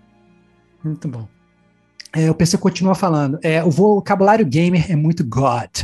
Os crossovers com o Player 1, o GCG Awards, o qual tive a honra de participar, entre vários. Eu provavelmente estou perto da platina do Gamer como a gente. Cara, muito, muito, muito maneiro. Todos os casts são muito bons, ele fala. E ele termina com a despedida. Acabei de avisar que estou mandando minha cartinha na, na live. Acabei de terminar um trabalho da faculdade, meu psicológico já foi pro saco igual minha vida com uma, com, contra o maldito Licker. Até mais, senhores. Grato por vocês de novo. Cara, PC, a gente que é grato por você ter perdido aí o seu tempo para mandar essa carta, porque o seu tempo perdido é o nosso tempo ganho, cara. Porque a gente na boa, a gente tá gravando aqui o Gamer Como a Gente News já faz uma hora, a gente tá há uma hora, literalmente, lendo carta, cara. E assim, a gente entende que às vezes muitos ouvintes podem achar que é maçante e tal, mas, cara, na boa, é pra gente a parte mais legal. Entendeu? A gente se diverte muito. A gente, inclusive, já pensou fazer um programa só de carta, é, porque é realmente muito divertido. A gente fica muito, muito feliz de receber essa contribuição de vocês, porque da mesma forma que vocês se sentem próximos da gente quando vocês escutam podcast, é com as cartas de vocês que a gente se sente próximo de vocês. Se vocês não mandassem carta pra gente, e a gente ia ver lá a contagem de podcasts aumentando e, e, milhões de ouvintes, mas a gente não ia ter nenhuma retroalimentação de vocês. Então vocês se sentir próximos da gente e a gente não ia se sentir próximo de vocês. Então a verdade é que a gente realmente se sente próximo de vocês por causa das cartas. É por isso que é realmente importante e é por isso que a gente realmente fica muito feliz, emocionado em receber tantas cartas aí, uma hora de cartas é realmente muito legal e a gente agradece de coração. Isso aí. Então, pô, não tem nem o que falar, é perfeita leitura da caixa do Gamer Como a Gente aí, de como a gente ama as cartinhas de vocês. Então, muito obrigado. A gente quer ver vocês aqui no próximo GCG News e na live que vai rolar esse mês aí, com certeza. E obviamente a gente não sabe qual vai ser. Enquanto isso não acontece, vamos para os lançamentos do mês de setembro, né? Porque nem só de videogame e bate-papo vive o gamer, né? A gente tem que tentar jogar alguma coisa, que é impossível, todos os jogos que vão estar aqui na lista custam pelo menos 350 reais. Então a gente só vai falar e é isso aí. Não, assim, eu, eu acho importante a gente fazer uma passagem de jogos, porque assim, tem alguns jogos que são realmente muito interessantes, eu acho até que vale. Não sei se vale 350, né, cara? Bem É, sincero, mas 350, assim, vale pelo menos você fazer o Diego e botar na sua wishlist pra você Isso. poder comprar quando ele estiver mais barato, né? Eu acho que isso é importante, né, Bate? Exatamente. Então, Kate, fala primeiro aí pra gente. Primeiro jogo tão esperado e sempre adiado, mas finalmente dizem que ele vai vir aí, é o Vampire The Masquerade Bloodlines.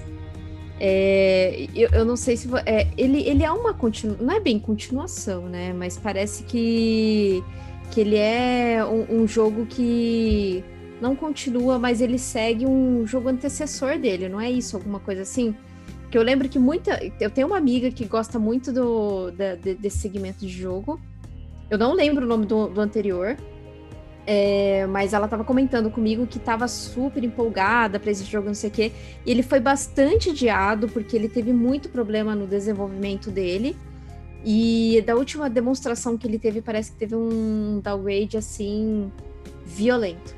E ele estava com bastante problema no desenvolvimento do jogo em si. Acho que o Diego tinha comentado que queria esse jogo, não era Diego? Pois é, então, eu acho que esse aqui é a grande confusão de nomes que tem no jogo Vampire É. the Masquerade. Tem, Será? tem o Vampire the Masquerade que parece jogos da Telltale.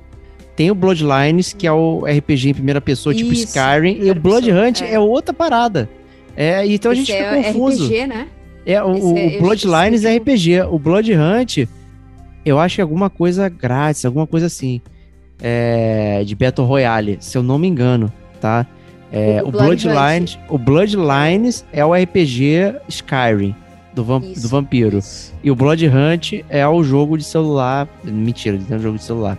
Mas acho que é o jogo é, que é feito pra galera jogar que não tem nada a ver. Então é uma franquia muito confusa que você não sabe qual jogo você vai jogar. Você quer um jogo estilo Telltale? Tem o Vampire é, Masquerade, não sei o que, Diaries, eu não lembro isso. Tem até pra Switch. Que você joga estilo Telltale, vai pesquisando, vai conversando, tomando decisões. O Bloodlines é tipo Skyrim, você vai fazendo, escolhe uma uma casta de vampiros, não sei o que, baseado naquele universo do White Wolf, né? Então quem lembra aí dos RPGs antigos, é, então tem lá Nosferatu, não sei o que, é, é, Ventru e blá blá blá, tudo negócio lá. É, e o Blood Hunt é uma parada de de Battle Royale, se eu não me engano. É, e é bem curioso, né? Como, Cara, como eles vão é, botando isso. Com, eu vou, vou, vou ser polêmico. Battle tá? Royale de vampiro é meio bizarro, né? Eu, Você- Mas, assim, é, é a cena do Crepúsculo deles lutando e é mentira. Eu vou ser, eu- eu vou É ser bem mesmo. polêmico aqui. Com exceção de Castlevania, a gente vive é, no mundo dos games assim um, um- um grande buraco negro de jogos de vampiro. Assim, eu sempre desejei por um jogo de vampiro realmente robusto e bom que eu gostasse e tal, etc. Soul River. É, é, mas cara, não, não, não clicou, cara. Não Não, clicou, clicou. né? Soul River não clicou, não clicou. o Então, texto assim, é bom que- do Soul River. Pois é, cara, eu acho que assim, falta alguém ainda ter a coragem de fazer um jogo de vampiro realmente maneiro. Realmente maneiro. Obviamente, mais uma vez, o Castlevania é, é meio que é, vai meio ao concurso à parte, não quero receber o hate, até porque eu sou muito fã de Castlevania, mas o que eu quis dizer é mais um jogo realmente baseado na história e tal, uma coisa mais profunda que você consiga é, desenvolver. Isso, isso falta né? Até porque e, e, e convenhamos, né? Você vai pegar, na verdade, a, a, a mitologia, digamos, de vampiresca de ser, tem muito conteúdo, muita coisa boa que pode ser feita, mas infelizmente isso ainda não chegou pra gente, né? Você sabe toda aquela dualidade do, do vampiro, né? De ah não, vou- vou ter que me satisfazer da sede para matar um ser humano, para continuar vivo, etc. E viver durante muitos anos, perdendo as pessoas ao longo do tempo. Sabe, cara, dá para fazer coisas muito maneiras, mas infelizmente a gente ainda não viu isso ser feito da melhor forma nos videogames, né?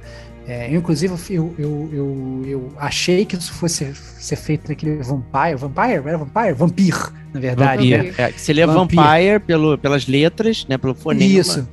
Mas, é. mas, mas, ficou sendo vampiro, então aquele jogo deu de graça na Plus falando um tempo atrás. Fui seco nele, nossa senhora, cara. Horrível. Come, começou tão bem, mas depois. Quem, quem escutou o Detonando Agora, eu falando do vampiro, sabe a grande decepção que eu tive com o jogo no meio do jogo que eu tava seguindo uma A Dontnod e... é muito estranha, cara. É a, o, as paradas que ela faz, cara. É muito curioso. É, então foi, foi realmente uma grande, uma grande tristeza.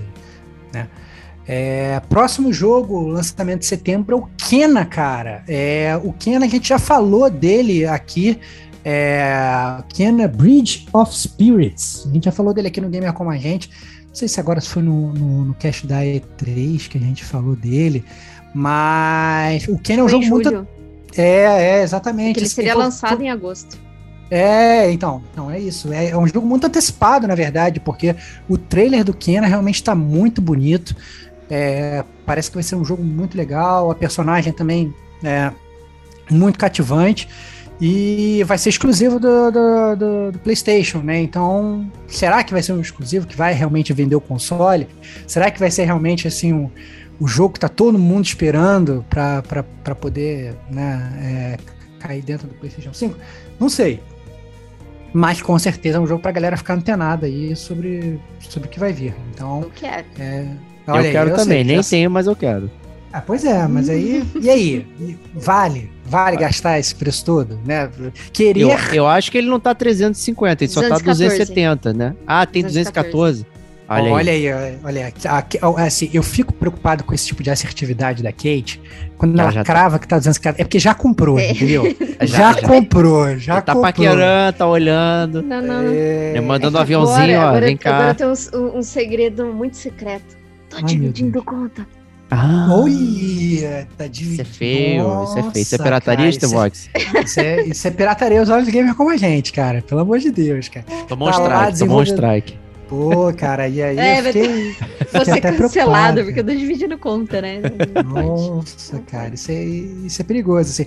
E, e o Kenan, na verdade, é, ele é da, da Amber Lab, né? Então, assim, é um estúdio praticamente indie aí, né? Então, olha só, a Kate aí dividindo o lucro do estúdio indie, cara. Quem te viu... Quem, quem te, vê, vê, cara, quem te olha vê. aí, quem te vê, boa, cara, boa. quem te viu, quem te vê, então assim, nossa senhora, né? Mas fica aí a dica, tá realmente muito caro, tá, tá difícil ser gamer hoje em dia. Tá foda mesmo. Próximo jogo aí, Lake, para Xbox e PC. O que dizer desse jogo aí, Kate? Ele é um jogo narrativo. A gente gosta, hein? Sim. Eu e o Diego gostam de jogos narrativos. Pra caralho. É... Ele, ele é basicamente assim. É... Segue. Ele é muito parecido. Até o gráfico, ele é muito parecido com o Last Stop, que saiu no, na Game Pass, que é da Annapurna. Mas acho que o, o Lake ele não é da Annapurna, mas ele é um joguinho narrativo mesmo. Ele tem um, um visual meio paisagístico assim. Só que a história é, é de uma personagem. É, é, de, um, de uma mulher, eu não vi muito bem como que é a história, porque esses jogos narrativos eu não gosto muito de pegar contexto. Porque se você ficar lendo sobre é. história, você vai perder o jogo inteiro, né? Porque o jogo é, é sobre Vai perder história. o jogo inteiro, porque você fica maquinando na sua cabeça. Hum, isso trata-se disso. Hum, será que não sei o quê? Então, assim, eu tento não pegar muito contexto de jogos narrativos, mas eu vi, ele me pareceu interessante, tem boas notas na Steam. É, ele vai sair só para Xbox e PC. É, sugiro que você, que assim, é, é, não, não se spoilerizem sobre o jogo, mas pesquisem sobre o jogo antes de comprar, porque se ele tiver o mesmo problema das escolhas que eu enfrentei no Last Stop, né, que você tem a impressão que tá escolhendo né? muitas coisas, na verdade tá escolhendo nada, né? É, tá só seguindo um caminho de trilha, eu acho que pode ficar, pode ficar acabando sendo um pouco complicado. Então, tomem cuidado, né? Não comprem um livro pela capa, né? Não, não, não, não vão só pelo visual, né? Pesquisem, mas pesquisem com parcimônia, porque pesquisar muito sobre o jogo narrativo você acaba com o jogo para você. Então, vamos trilhando isso com calma. Isso aí. Próximo jogo, The Medium. Vocês dois jogaram, né? É, eu acho que a Kate jogou mais do que eu, na verdade. É, eu, eu joguei o início do jogo, né? Quando eu tava lá. Não, não vou também dar spoiler aqui do, que acontece no jogo, né? Mas quando eu tava realmente começando a, a, a, me aprofundar mais no jogo e entrar, eu acabei que fui totalmente soterrado por milhões de jogos da Game Pass. E aí comecei essa jornada que parece até coisa de pirateiro, né? Que você começa a jogar no início de um jogo, muda para outro início de outro jogo, outro mundo de, de, de outro jogo. E acabei que eu não voltei ainda pro The Medium, mas está baixado e em breve vou voltar. Mas realmente eu tô, digamos, ali na. Parei nas primeiras duas horas do jogo. A Kate avançou um pouco mais, né? É, lembrando que o The Medium, ele é um, ele é um jogo que saiu exclusivo pro Xbox, inclusive ele saiu só para a geração nova do Xbox pro S e pro X. Ele não roda no, no One, embora ele estivesse na Game Pass. E agora ele vai sair para PS5. Ele bebe muito da fonte de, de se parecer ou querer parecer com o Silent Hill. No entanto, que quem faz a trilha sonora dele é o Akira Yamaoka. A Olha. trilha sonora é incrível. Mas o jogo, ele não é tão incrível. É, eu, tava, eu tava achando aquela, essa mecânica de ficar. É que o jogo tem uma mecânica que você é, como o nome diz, é uma médium, né? Isso. E aí você meio que tem que ficar transitando entre o plano real e o plano astral. Os puzzles, inclusive, são meio que isso, assim. Isso. Né? Você vai no plano astral, faz uma coisa lá, aí depois você aperta o botão, muda pro plano real e alguma coisa acontece no plano real e vice-versa, né? Eu tava achando meio. Não vou falar cansativo, até porque tava no início do jogo, mas eu tava achando meio lenta a progressão do jogo. Entendeu? É. Foi por isso, inclusive, que eu acabei que eu tava querendo uma coisa que tivesse um pace mais rápido, por isso eu mudei. Né? Eu tava achando meio lento. Mas. É. Sim, se você for pegar esse jogo na, na, no Xbox, já poderia ter pego, tá na Game Pass de graça. Se você for pegar no PS5, né, talvez você vai pegar porque realmente estão faltando jogos aí no PlayStation atualmente. Mas sugiro, mas sugiro dar uma pesquisada antes aí, porque ele pode não ser para todo mundo. Né? Não é porque você gostou de Silent Hill que você automaticamente vai gostar do The Medium, né? Então dê uma pesquisada antes aí, mas é com certeza interessante, né? O gráfico é bonito e tal, o personagem é legal, mas é, talvez não seja para todo mundo não essa coisa de trocar os mundos também, ele é legal porque, é, segundo os próprios desenvolvedores, quando você troca de um, de um mundo para o outro, que troca totalmente cenário, é, teoricamente nos consoles antigos, não o PS4, porque acho que o PS4 até que teria um pouco de tecnologia para conseguir fazer isso, mas os mais anteriores sofreriam para fazer isso por conta da tela de loading, né? Porque você troca, troca não, muda ali todos os aspectos do cenário, né? é, como o Estevão falou, alguns puzzles você precisa trocar esse plano astral que você que você tá entre a realidade e o plano astral é, é assim espiritual na real que, que você está investigando ali aquele local que, que essa médium vai, né? Ela, ela quer investigar o passado dela juntamente com alguns mistérios que estão ali acontecendo, sabe? Então, ele trata de alguns temas um pouco pesados durante o jogo, um deles é, assim, aviso de gatilho é pedofilia. Então, assim, é, não, não, é, não é uma história tão ruim, mas que da, da, da metade pro final ela fica um pouco assim, nossa, poderia ter desenvolvido de uma maneira melhor. Ó, já fiz um detonando agora. Pô, assim, caraca, olha aí, olha aí, olha aí. Mas dando continuidade, o próximo jogo aí, eu, eu sei que o, o Diego vai comprar. É o Sonic Olha. Colors Ultimate. Olha aí, ah. cara. Eu tenho certeza que o Diego já comprou. E se eu comprar, seria a segunda vez que eu teria esse jogo, porque eu tinha ele pra Wii e é simplesmente o melhor Sonic 3D que tem na história. Ele é incrível. Música, velocidade, diversão. É fantástico. E sai essa versão aqui é, Ultimate, né? Com cores bonitas e tal, não sei o que. É. Tem que comprar, gente. Se você e olha que Sonic... atualmente, atualmente é muito difícil a gente falar bem de jogo de Sonic aqui, né? Tipo assim, tem os jogos antigos, tem o Sonic Mania, e o resto é essencialmente um cocô, é. né? É. Então, então, pelo menos o, então o Sonic Color Ultimate aí, ele vem talvez para ser aí uma pequena gema no mundo ele é. do Sonic, né, Diego? É muito legal, cara. Porra, é, eu não era fã dos jogos 3D do Sonic. Primeiro que eu ficava meio tonto, e depois que eu achava a jogabilidade meio quase on rails. E o Sonic Colors ele é muito interessante é, em como ele não é tão on rails assim. E pelo nome Colors, cara, ele trabalha muito bem as cores, o, o, a música, tudo na sua tela. Ele é uma combinação muito interessante. É, então tem que ter, gente. Se você é fã de Sonic, tem que jogar Sonic Colors. Porque na época ele só saiu para Wii e 3, 3DS. DS, DS. É, então, assim, quase ninguém teve acesso. É, e a ironia, doce ironia, né? Um jogo do Sonic só saiu pra Nintendo. a parada é foda. Então, Sonic Colors Ultimate aí, eu tô dentro, hein? Tá no meu wishlist lá, esperando o preço abaixar de alguma forma. Esperando chegar no preço do, do Estevão. O preço do É, Estevão. pois é, tô sentindo. Tô de graça. É, próximo jogo de- que vai ser lançado agora em setembro é o Chernobyl Light. Cara, eu, esse jogo eu achei muito louco, porque quando eu fui ver o trailer dele, eu achei que. é, Eu, por um, um momento, eu achei que eu tava vendo trailer daquele Stalker 2, que tá todo mundo esperando. Sim! Que vai ser Muito que vai ser- parecido. mas na verdade me pareceu ser uma cópia meio genérica, assim, a cópia pirata, assim, porque é, eu achei bem pior, inclusive. Achei um jogo meio estranho, porque ele não se decide se ele vai ser um Fallout ou se ele vai ser um jogo de construção de base, porque eu vi que é um jogo meio em primeira pessoa, mas de repente do nada o cara começa a meio construir uma basezinha e tal. Eu fiquei bem confuso com relação a esse jogo, inclusive até com relação a, a- a gráficos e tudo, parece tem um seu jogo até que parece ser meio geração passada e tal. Fiquei meio, meio com o pé atrás com relação a esse Chernobyl Light aí, cara. Não sei se, não sei se vale muito a pena, não. Você gostou dele, Kate? Então, esse jogo, na, na verdade, ele começou como uma espécie de documentário virtual, né? Que. Ah, Sabe aqueles documentários que a gente até assiste no National Geographic, Discovery, assim, que, que eles simulam o, o local e, assim, ah, vai simular o desastre e tudo mais, por eles passar até em Chernobyl. É, então, assim, eles usaram toda, todo aquele cenário, na verdade, a princípio, para um documentário virtual. E daí, é, é, tanto Chernobyl como a, a cidade vizinha, que é Pri- Pripyat, não sei se eu falei certo.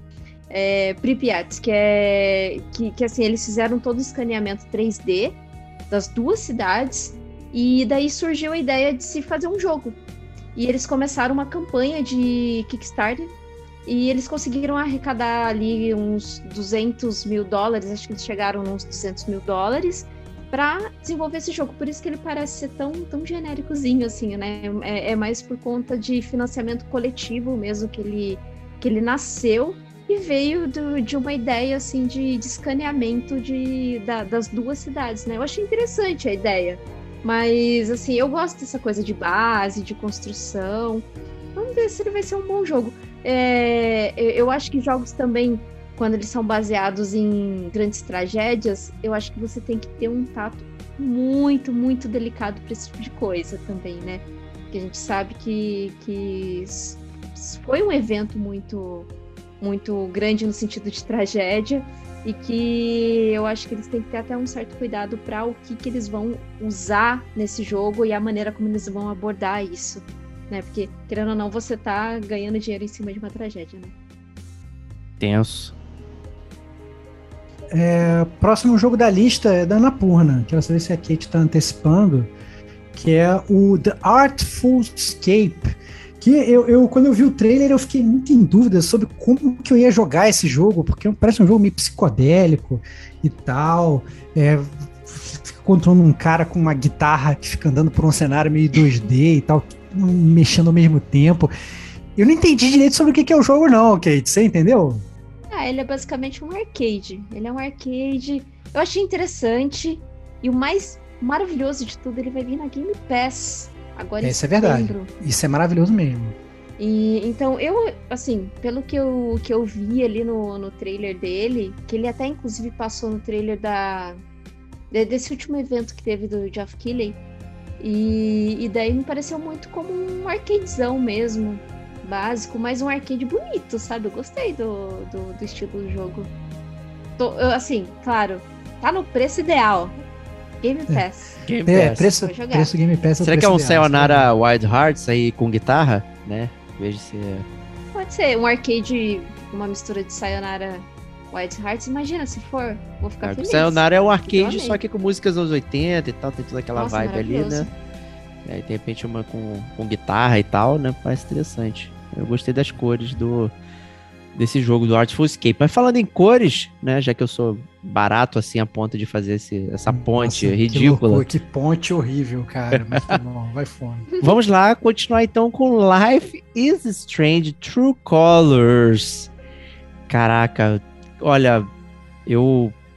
A Dontnod pra mim é, é aquela empresa que eu consumo tudo que sai saindo, mas eu não gosto de nada que vai acontecendo, mas eu continuo lá aparecendo.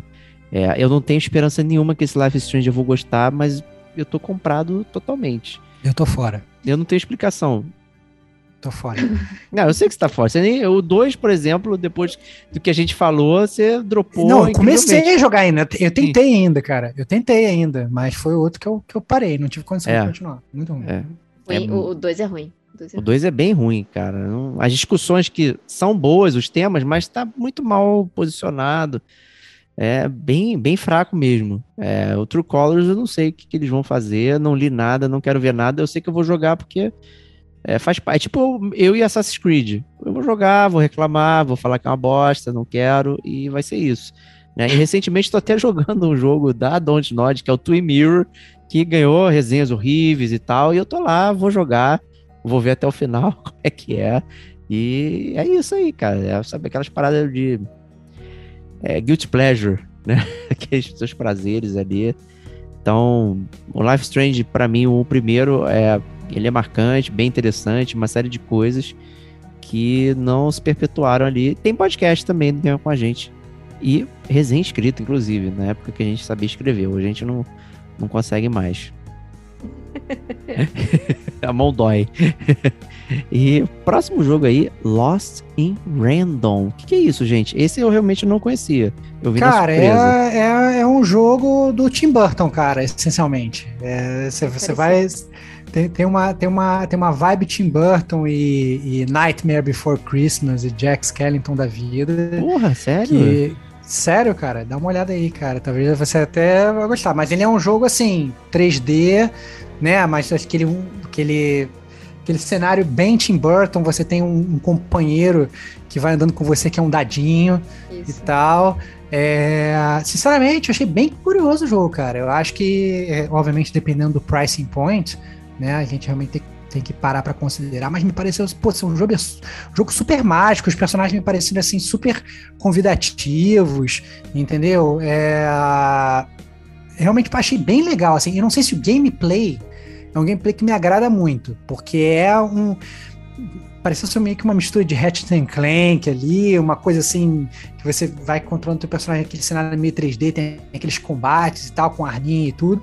Mas o que eu eu gostei muito mais da atmosfera do que o próprio gameplay apresentado. Mas com certeza, galera que gosta desse clima mais sombrio barra engraçado, talvez vá realmente gostar muito do Lost in Random aí, cara. Não, já gostei, só do que eu tô vendo aqui, já tô tipo, caraca. E, e tá dentro da, daquela parada do EA Originals, né? Isso. Que já teve o Phase, já teve, tive- tiveram outros jogos ali também.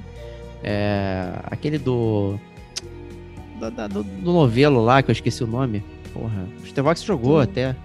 É Little Nightmares? Ele Não, parece não, muito. não. Ele é até parecidinho com. Unravel. Ah, é Unravel, isso. Unravel, Unravel. E tal, tá dentro da, do. Do EA Originals ali. Porra, caraca, eu tô dentro, dentro traço, meu Deus. Como é que eu perdi isso É, aqui? Quero muito. E Mas ele é, parece. é, a jogabilidade dele parece com, com um jogo bem velho. É aquele Alice. Alice Madness, sabe? Da- Ah, é da o- EA também. Esse é legal, cara. Esse Alice jogo. Madness Returns. Ele parece. A jogabilidade dele parece muito. co- Me lembrou muito Alice Madness Returns. Com uma direção de arte do Little Nightmares. Eu achei. Olha aí, cara. O, esse do Alice aí é um, um- é um perdido, né? Um- Uma gema perdida aí. Tem no Game Pass. Opa. Olha aí. Olha aí. Então vamos lá, prosseguir aí. É, espero então que esse jogo, EA Origin, saia no EA Play lá, que eu não tô assinando ainda, pelo amor de Deus. Né? Próximo jogo, um clássico já tradicional, NBA 2K, né? 2022 aí, então, galera basqueteira aí, né, já sabe o que esperar. Tá meio caro. É, mas porra, aí até aí, né? Até aí o que não está, essa é a grande Não verdade. está, né? né? Me venha com Não, um jogo de menos de Brasil, 100 não é reais mesmo? aqui agora dessa lista aqui, que, né? Exatamente. Inclusive o próximo da lista, o WarioWare Get It Together, né? Os, os jogos mini lá, microgames do Wario, do Wario fizeram um sucesso absurdo lá no, é, no Game DS. Boy e tal, né? E DS, parada muito top, né? E aí eles fizeram, a Nintendo fez uma pesquisa tem alguns meses aí, tipo, você pagaria 59 dólares num jogo do Wario? Né, uma parada surreal. Né? Surreal. pesquisa, aí apa- aparentemente as pessoas realmente falaram, não, eu pagaria, acharia legal. Né? Então as pessoas querem pagar caro pelos jogos, vocês são burros, parem com isso. Não respondam pesquisa dizendo que você pagaria 60 dólares por um jogo, embora os jogos do Wario, né, o Micro Machine Games lá e tal, bem maneiro. É, mas, porra, vamos tentar baratear aí. Mas tá aí, WarioWare, Get It Together, né, obviamente pra Nintendo Switch. É, tá na área, então, são aqueles minigames micros, são muito rápidos e tal, super sagazes pra você fazer. É bem interessante. Agora, o próximo jogo, né, a gente já viu muitas demonstrações aí, é, vídeos, né, tem um estilo legal, mas ainda não entendi exatamente como é que joga, que é Deathloop. Cara, é jogo em primeira pessoa, mistura de BioShock com aquele jogo que você gosta. Como é que é o nome, cara? Agora me fugiu, que você tem um super, É superpoderes Dishonored, também. é do mesmo estilo da Arkane, Dishonored, cara. é, então, É, o exatamente. Deathloop é da. Arkane. É, então, assim, é igualzinho, cara. É, é, é um Dishonored, mistura de Dishonored com Bioshock, você tem superpoderes, você se teleporta e tal, não sei o quê.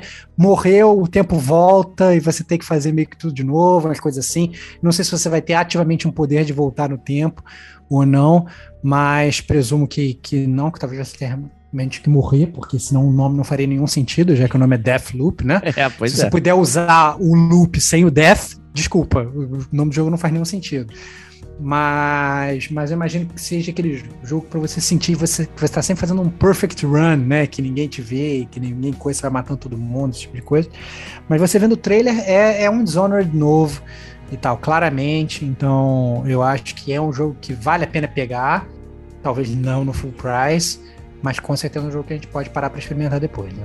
Com certeza. Minha dica fica que, lembrando, a Arcane, ela faz parte da Zen- ZeniMax, e quem comprou a ZeniMax foi a Microsoft. Porém, o Deathloop foi é, anunciado antes da compra da Microsoft, é, da Microsoft pela, pela ZeniMax. Então, assim, é, ele provavelmente pode ser que venha para Game Pass. Hum. É, reza a lenda que os ser. jogos da Bethesda e Amigos sairiam direto pra Game Pass. Por enquanto, ele é exclusivo disponíveis. PS5 por conta de contrato. É. Mas até quando não sabemos. Então, assim, quem tem esse um Xbox, não fique triste. Pode ser que ele venha para o Game Pass. É, é dinheiro é dinheiro, né? Então, aguardem, né? Próximo jogo aí, Lost Judgment. Continuação do fabulosíssimo Judgment que teve aqui é, detonando agora também. E, caraca, meu Deus, tô muito dentro. Não sei nem o que falar. É, o Diego, o Diego já, já fez até detonando agora sobre Judgment, né? Então, nada mais justo do que essa, essa, essa sequência aí, ele tá dentro de novo, né, Bate? Não, com certeza. Nossa senhora, me amarrei, né? O Judgment aí do estúdio do Yakuza, né? É, o Judgment, como a gente já mencionou no, em dois podcasts específicos, ele substituiu a, a parte ação do Yakuza, então os jogos de ação, é, digamos, do estúdio vai ser do Judgment e o jogo RPG vai ficar com o nome Yakuza, né? O Like a Dragon provavelmente vai ter um, um, um, um sucessor que vai ser também RPG. É, aproveitando mini news aqui, notícias, né? O, o diretor lá do estúdio sa tá saindo da SEGA agora. Então, né, vamos ver como é que vai ser essa questão do é, da parte autoral desses jogos, Lost Judgment e do Yakuza. Mas, porra, é fantástico, fantástico. Eu amei cada segundo do Judgment, mesmo com X problemas e tudo mais. É fantástico. Eu tô muito dentro do Lost Judgment desde que chegue num preço. É bacana. né? Não dá full price no início, não. Próximo jogo que eu quero saber se você tá dentro, Diego, é o Death Stranding Director's Cut, cara. Quero saber se você vai entrar no mundo de Death Stranding de novo com a versão do diretor, que segundo o Kojima ele deu uma declaração meio estranha, falando, não, essa versão do diretor não é uma versão minha, é uma versão dos gamers que jogaram. Ele, cara, totalmente, totalmente alucinado, cara. Queria saber se você vai nessa ou se você não vai, cara. Ah, eu, eu, vou dar uma desculpa esfarrapada, eu não vou porque eu não tenho PS5, gente. Então eu não olha vou conseguir aí, jogar. Cara, olha aí. Vai ficar pra Kate testar, então. Acho é que ela vai isso. platinar de novo. E sabe o que é Ô, pior? Ó, o sabe chorrindo. o que é pior? Autêntico chorrindo ao vivo no podcast, cara. É, é bem isso. É porque assim, é, provavelmente eu terei esse jogo na conta, porque eu já contei o meu segredo minutos antes aqui nesse cast. E quem ouviu, ouviu. Não repete, não. Quem ouviu, ouviu. É, e provavelmente eu vou ter, porque eu tô dividindo conta. Opa. Não é por minha conta, não, assim, porque a outra aí, pessoa tá cara. muito afim. Então, assim, pra mim, que já. Eu, particularmente, já joguei um, tá ótimo. Não voltaria pra jogar o Director's Cut. Não. Um que eu voltaria pra jogar o Director's Cut e que eu até fiz um detonando agora falando que eu não gostei tanto do jogo é o Ghost of Tsushima. Hum, olha aí. Então eu vamos ver. voltaria. Eu É, mas eu acho que só que o Director's Cut custa 890 reais, né? E você não É. consegue mais né, comprar a versão 350. base, né? Como a gente falou no N- news não. passado. Né? Então, curioso, né? Você tem um Director's Cut, é tipo. Então você não tem mais acesso à versão é, ot- otário cut, né? Então você só tem que gastar sua, seu dinheiro, né? É Complicadíssimo. isso. Próximo jogo, hein, Stevox? Esse eu queria Cara, ouvir você. Cara, próximo jogo, é, eu diria que ele é o jogo com a melhor trilha sonora de todos esses que a gente falou, mas com gameplay que me motivou menos a jogar, cara. O Diego, ele mandou o trailer desse jogo e falou, nossa, vejam esse trailer. Eu entrei, cara, a música é maravilhosa. Eu falei, caraca, que maneiro, mas cada cena que aparecia, eu ia morrendo por dentro. Eu falei, cara, eu não quero jogar essa parada. Mas a música é muito boa do A trailer. música é muito boa, cara. A música é muito boa e tal. E na verdade, o que eu acho bizarro, que a música nem casa muito com o trailer do jogo. Que é uma música meio, meio cyberpunk, uma música meio, meio, sabe, meio tecnológica e tal. E o jogo vai mostrando umas cenas nem nada a ver. Não entendi muito sobre o como o jogo Eastward vai funcionar, que é esse jogo que a gente está mencionando. Mas no dia 14 de setembro, aí quem tiver PC ou Nintendo Switch vai poder experimentar, vai poder dizer pra gente, né? Eu é, estaria com dois pés dentro se fosse só um jogo de música, como obviamente não é um jogo musical, eu vou botar os meus dois pés fora, vou sair para sair em todas as resenhas, pesquisar bastante antes de poder experimentar essa pérola aí. Tá na meu wishlist, como sempre. Né? Já tava. Aí quando eu vi o trailer, eu falei, caraca, eu ouvi o trailer, não é? Eu olha vi. aí, olha, olha aí, Ouvi. olha aí. Olha aí. E eu me amarrei na música, falei, caraca, preciso jogar. Eu vi recentemente até é, 30 minutos de gameplay. É um gameplay daquele Zelda Link to the Past, bem tradicional, aquele mesmo estilo, os inimigos na tela. Aí você vai brincando com, com equipamento, trocando. Ah, pô, tem inimigo que é meio zumbi, planta, não sei o que, usa o lança-chamas, tem um inimigo, não sei o que, então você vai trocando. Não promete ser um- uma parada muito criativa no, no sentido de, é, de luta e tal, mas parece ser uma história interessante. Eu fiquei curioso para tentar entender que mundo é aquele. Que parece meio moderno, mas tem umas paradas é, ficcionais e não sei o que. E a música, eu já falei aqui, cara, eu caio por causa de música, eu caio por causa de, de cenário, por de gráfico, eu tô nem aí, eu caio mesmo. Tô esperando o seu detonando agora, então, pra saber se eu pego ou não, cara. Com certeza, com Isso é certeza. Pode contar comigo. E é isso aí, lançamentos de setembro. Vamos prosseguir então é, com a nossa sessão de jogos de graça. E é os jogos de graça que, na verdade, a gente não tá falando de Game Pass, né? Porque a gente já mencionou tudo que sai aí, não sai. Cara, é- é- essa, essa, essa sessão tá ficando talvez cada vez mais difícil de ser feita, né? Porque quando a gente vai falar dos jogos de graça da Games with Gold, a gente só fala de bomba, né? Isso até antes da Game Pass já era assim, venhamos e convenhamos, mas ah, depois do advento da Game Pass cada vez mais os jogos da Live Gold eles fazem menos sentido, né? Porque você provavelmente já tem um portfólio absurdo da Game Pass com jogos de lançamento e com petados como Hades e tal. E, a gente via aqui falar desses quatro jogos, né? Warhammer, mais um Warhammer. Acho Nossa. que todo, todo, todo, mês tem um Warhammer novo na na Live É. Gold. Essa é a impressão que eu tenho. Então, Warhammer, Chaos Bane, Mulaka, Zone of the Enders, HD Collection. Zone of the Enders é o do Kojima, né? Do Kojima, é PS2 É, e... e- tal. Pois é, e o Hydro Thunder, né? Então são quatro jogos aí, digamos, mais genéricos, um jogo do, do Kojima, é, caso você queira experimentar, caso você tenha interesse aí nos jogos da Live Gold. Mas a verdade é que se você tem Live Gold, provavelmente você tem Game Pass, você provavelmente já tá jogando coisas muito melhores do que esse jogo. E Exato. os, e os jogos de graça da Plus, fiquei até surpreso, especialmente com um deles, né? Porque é, eles estão dando o Overcooked novo, esse, salvo engano, exclusivo do PS5, né, Kate? Sim. Sim. É, E além disso, eles estão dando o Predador Hunting Grounds. A gente, na verdade, já teve oportunidade de jogar ele na BGS. É, foi- eu, inclusive, foi, foi até tive momentos de diversão jogando. Não sei como é que. É, mas aparentemente o jogo não fez muito sucesso, tanto que ele já tá dando de graça agora para todo mundo, né? Mas é aquele multiplayer assimétrico, né? Então, uma pessoa controlando o predador, outras pessoas controlando é, os humanos caçando o predador ou sendo caçados pelo predador, né? Dado o nome do, dado o nome do personagem. É, então acho que vale pelo menos experimentar aí a galera que não teve a oportunidade de jogar, jogar o jogo do Predador. E Hitman 2, né? Que é um jogo de 2018. É, já é um pouco aí velhinho, mas você podendo jogar aí mais as aventuras aí do Agente 47, matando várias pessoas de formas diferentes. né? É isso aí. Então, é, tá difícil, né? Até os serviços estão complicando aí da PSN. Ela é, não tem no Brasil ainda, né? O serviço é similar, Game Pass, né? Então não adianta falar que.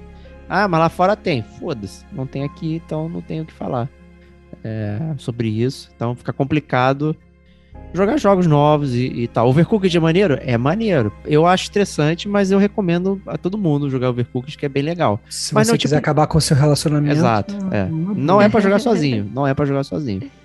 É, não dá. Nem é dá, né, pra jogar Não- sozinho. Não, Não dá, dá. dá, dá pra jogar. Dá pra jogar. Quer dizer, o controle Eu- funciona, Já mas, mais nervoso. mas não dá pra jogar porque é um jogo pra jogar em É. equipe. Né? É. A parada é. Porque você deixa o boneco fazendo uma coisa. Então você vai com o boneco, ele tá cortando o bife. Aí ele fica sozinho cortando, e você troca de personagem pra ir pro outro pra fazer outra coisa. Não, não fica coordenado. Você começa a ficar meio Sim. meio doido. né? Então, Overcooked é realmente um jogo que é pra jogar em equipe e tal. é, tem toda essa temática aí. É, mas é um jogo que, assim, já saiu em promoção, vira e mexe, tá sempre, sempre barato. Né? Essa é a versão PS5, então ele aquela All You Can Eat, né? Que tá 4K 60 FPS, 4K, de- né? enfim, né? tem gente que curte, tem gente que nem liga, tem gente que nem vê, né? Se você não tem a televisão adequada e, francamente, eu acho que ninguém tem, né? Mas é muito baixa a aderência, então é, tá aí os serviços né, mínimos aí. A Nintendo também vem com jogos caprichados, que a gente vai se recusar a ler aqui também, porque é, nunca sai na hora que a gente fala, e quando sai, não são jogos muito bons, né? A última leva de jogos da Nintendo não foram horríveis, horríveis, sério, péssimo. Né, mas tem um rumor é, que vai servir de gancho aqui pra próxima, que, é, que pode chegar a coleção de Game Boy e Game Boy Advance pro Nintendo Switch Online lá. Então vamos ver. Mas enquanto isso não chega, vamos para as notícias aí que clicaram no mundo em agosto. E aí, Kate, começa aí pra gente, por gentileza. Em agosto, nós tivemos o evento com o Jeff Keighley, o grande amigo do Kojima. Opa, Ele, ele trouxe algumas novidades aí. Uma delas é o Saints Row, que abriu a apresentação, né? Um jogo da Deep Silver. E ele, ele anunciou que vai ter um reboot dessa série. E que vai chegar para os consoles e computadores. Principais consoles, não especificou, tá? E é. Assim, eu acredito que vai vir para todos, né? Cara, o eu não, eu não con- console hoje é bizarro, né, falar isso. Cara, eu É. não consigo entender um reboot da série Row. Não consigo. Porque, na verdade, a série Row, cara, ela é tão louca que ela não precisa do reboot. Fala, Exato. fala, ó, vamos fazer um Row novo. Ele ia lançar ia botar uma história igualmente maluca e ninguém ia ficar se ligando se é um reboot ou não, cara. Não, não tem essa parada. Saints Row é, é, é, o GTA de quem tomou LSD, entendeu? É tipo não... Just Cause, né?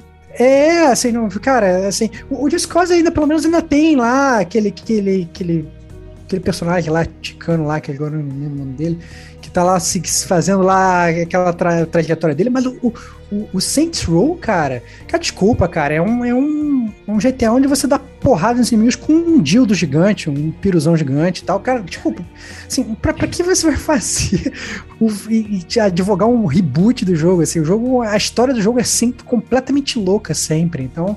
Mas beleza, tá bom. Então vamos embora. Vamos, fazer um reboot da série. Já que vocês que vão trazer, né? Já que vocês vão trazer, vamos ver o que, que vai ser, né? Mas a gente já sabe o que esperar, na verdade. Né? o próximo eu sei que o Estevão gosta. Chama Marvel's Midnight Suns. Eu falei que o Estevão gosta porque vai ser um jogo semelhante ao clássico XCOM. A 2K, ela, ela revelou o novo jogo com os personagens da Marvel Comics. É, o game será RPG de estratégia, combate em turnos. E todos parecem cavaleiros de ouro, né? São todos cara, dourados. Nossa, né? ah, para, cara. Para, para, para de Não, criar. Mas, eu, mas parece mesmo. Parece cara, mesmo, cara. Todos os personagens estão dourados, cara. É. Cara, XCOM com personagem da Marvel, você não vai dar uma chance pra parada, cara? Claro Dá uma que chance, eu vou. cara. O Mario Plus Deus, eu dei chance também, pô. Cara, tem que, tem que dar uma chance, cara. A gente sabe, cara, a gente tá falando de Marvel e DC hoje aqui, cara. Nós somos é, fãs de revista em quadrinho também, cara. Pelo é, mas Deus, tem uma cara. coisa que o XCOM, que você sabe que tem, que certamente o Marvel Midnight Suns não vai ter. Que é aquela emoção de você criar o Diego Bate-Fofo e ele tá com medo de ir em campo e Isso trabalhar é e você cuidar dele. Você não vai ter. É, o Wolverine tá em campo. É. Foda-se o Wolverine em campo, ele não tá nem aí. Você não tem medo pelo Wolverine. Você tem isso é medo é do Diego em campo. Isso é, e eu isso acho é verdade, que. Isso é verdade. Essa é proximidade, uma... vai faltar aquela proximidade com o personagem, né? Entendi é, o que você quer dizer. Entendeu? Mas o, a jogabilidade XCOM é fantástica, é, é muito maneira, é tensão. E trazer um jogo da Marvel nesse nível é uma, é uma fórmula diferente, por exemplo, que a gente tem o Marvel Ultimate Alliance também, que é aquela formulação que perdurou muito tempo nos jogos da Marvel, que é interessante e que faz todo mundo ignorar o Marvel Avengers, que é um lixo. É, vamos jogar Marvel Ultimate Alliance e agora jogar o Marvel Midnight Sun aí com, com Cara, é, então assim, então no, nosso único apelo seja para que pelo menos você jogando o, o, esse jogo da Marvel e XCOM, você consegue mudar o nome dos personagens, porque aí eu vou torcer para ter o Super Sapo, e aí tendo o Super Sapo, eu vou, é, né, vou quem é velha guarda de Homem-Aranha sabe do que eu tô falando, né?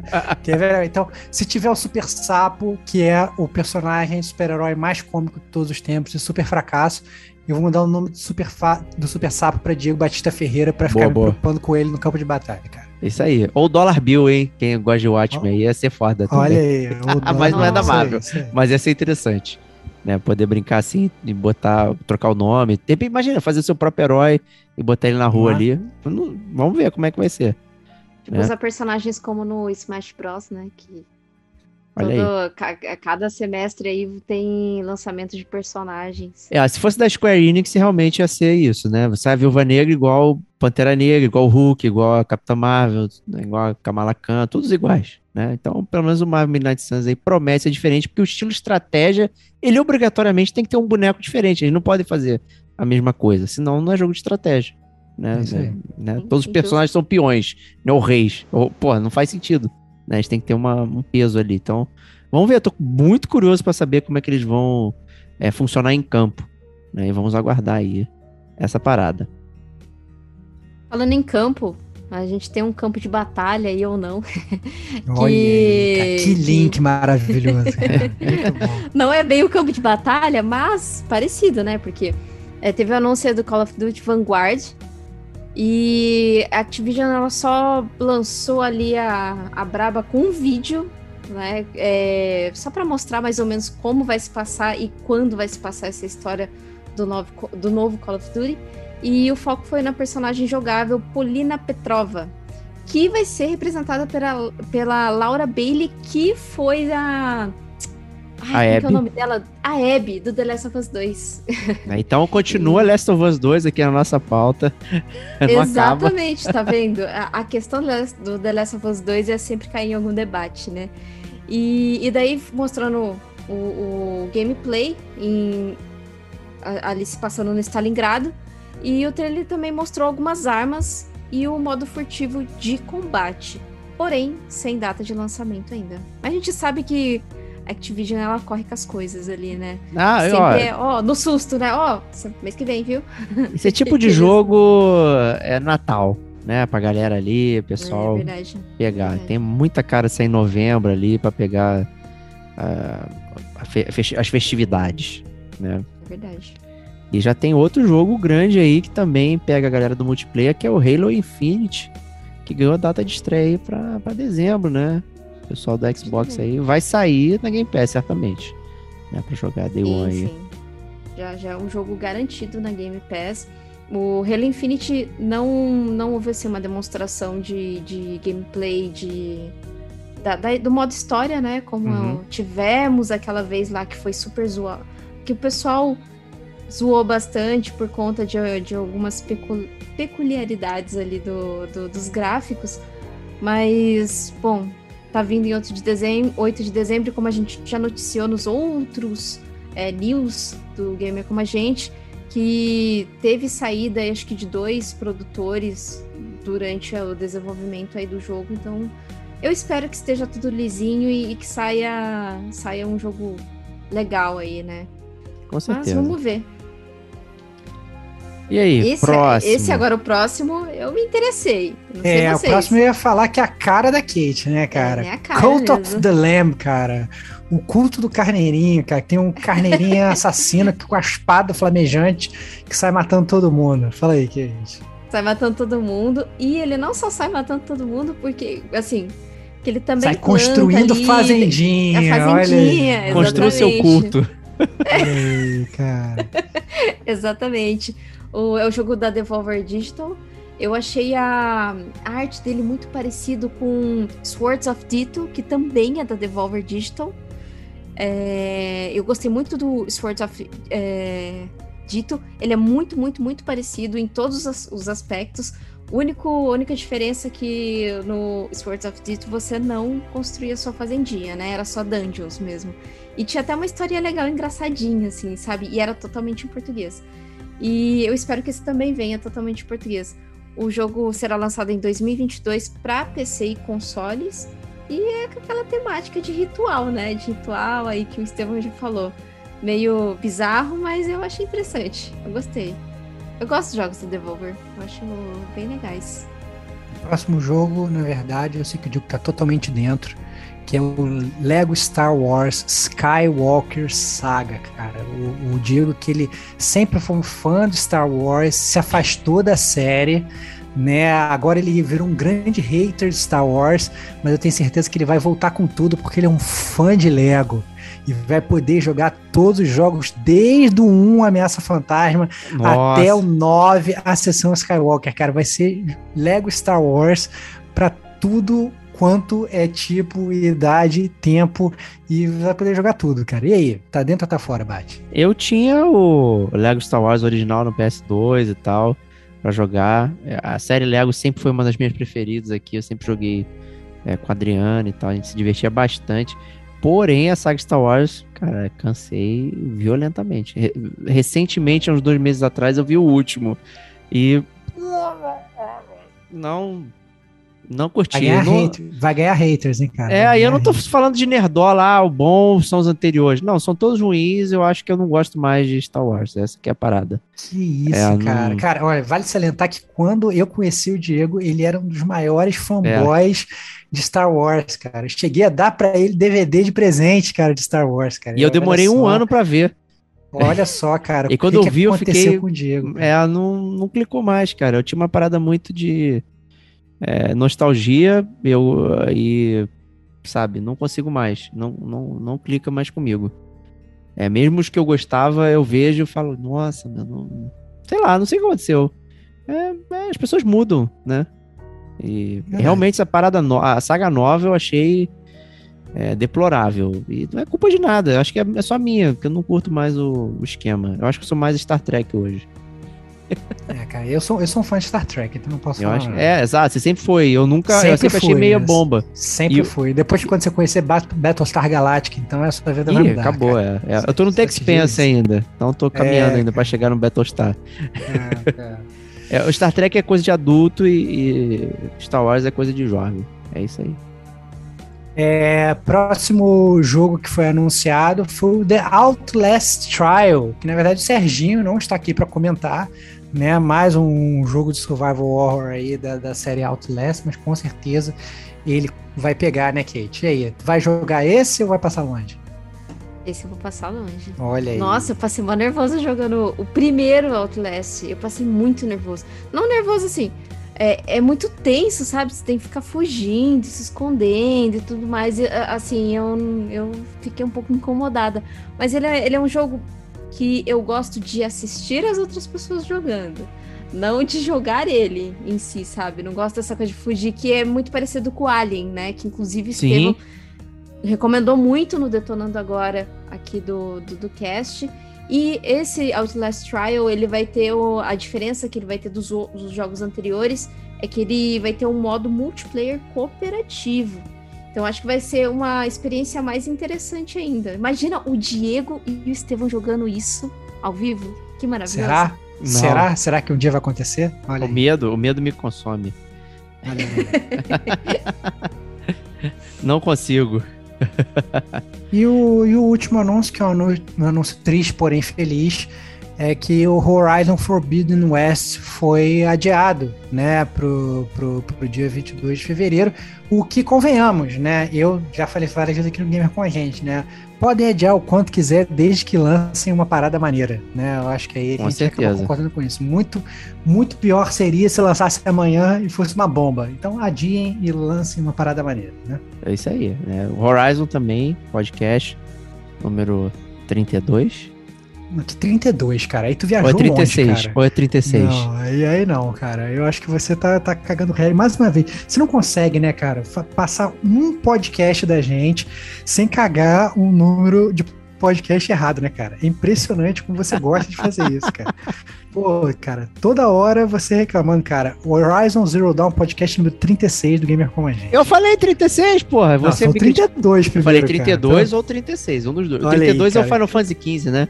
Falei. Cara, não sei, cara. Isso pode É. tá, você, pode já, você já pode ter roubado, ele já roubou, cara. Tem certeza que você abriu o site Não abri não, tô porque quieto. Porque tá certo, cara. 32 é o final. É, Fantasy. eu lembrava que é um dos dois, é marcante. É, então, Horizon, topíssimo. Vamos aguardar aí é, como é que vai ser. E como o Stevox falou, adiar, cara, adiar pra evitar crunch, pra evitar trabalho sem necessidade e pra ser um produto polido, tamo junto aí pra poder brincar aí nesse mundo do Horizon aí, pra onde eles foram aí, né? O Velho Oeste. Próxima comentário aí, eu ia falar, eu queria, porque eu queria começar bola ofendendo. pra Kate. Tem É, que rolar é- bola pra Kate, cara. Tem que rolar pra ela. Porque eu, porque eu ofendendo os jovens. Falar assim, Por tem um quê, jogo cara? de jovem, de, de, de moleque, de garotão, é o Quake. Quake Remaster. cara. Ah, tá.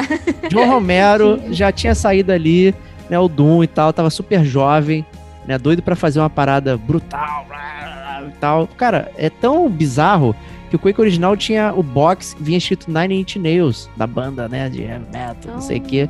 Né, as munições vinham com o símbolo do Nine Inch Nails pra você pegar a arma de nails, né, de pregos, né? Então, assim, se tem coisa mais jovem e coisa de uma época, é Quake, cara.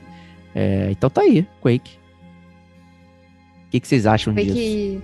Que, é, que, que chegou, inclusive, na Game Pass, tá? Tem, tem já disponível na Game Pass para quem tiver interesse. Quem tem Xbox tiver interesse em rejogar. É, um, é uma re- remasterização. Eu baixei, joguei um pouco.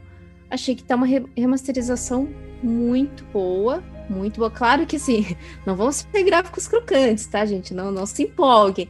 É, aquela, é, aqueles gráficos bem quadradões mesmo daquela época lá do, do PC e tal.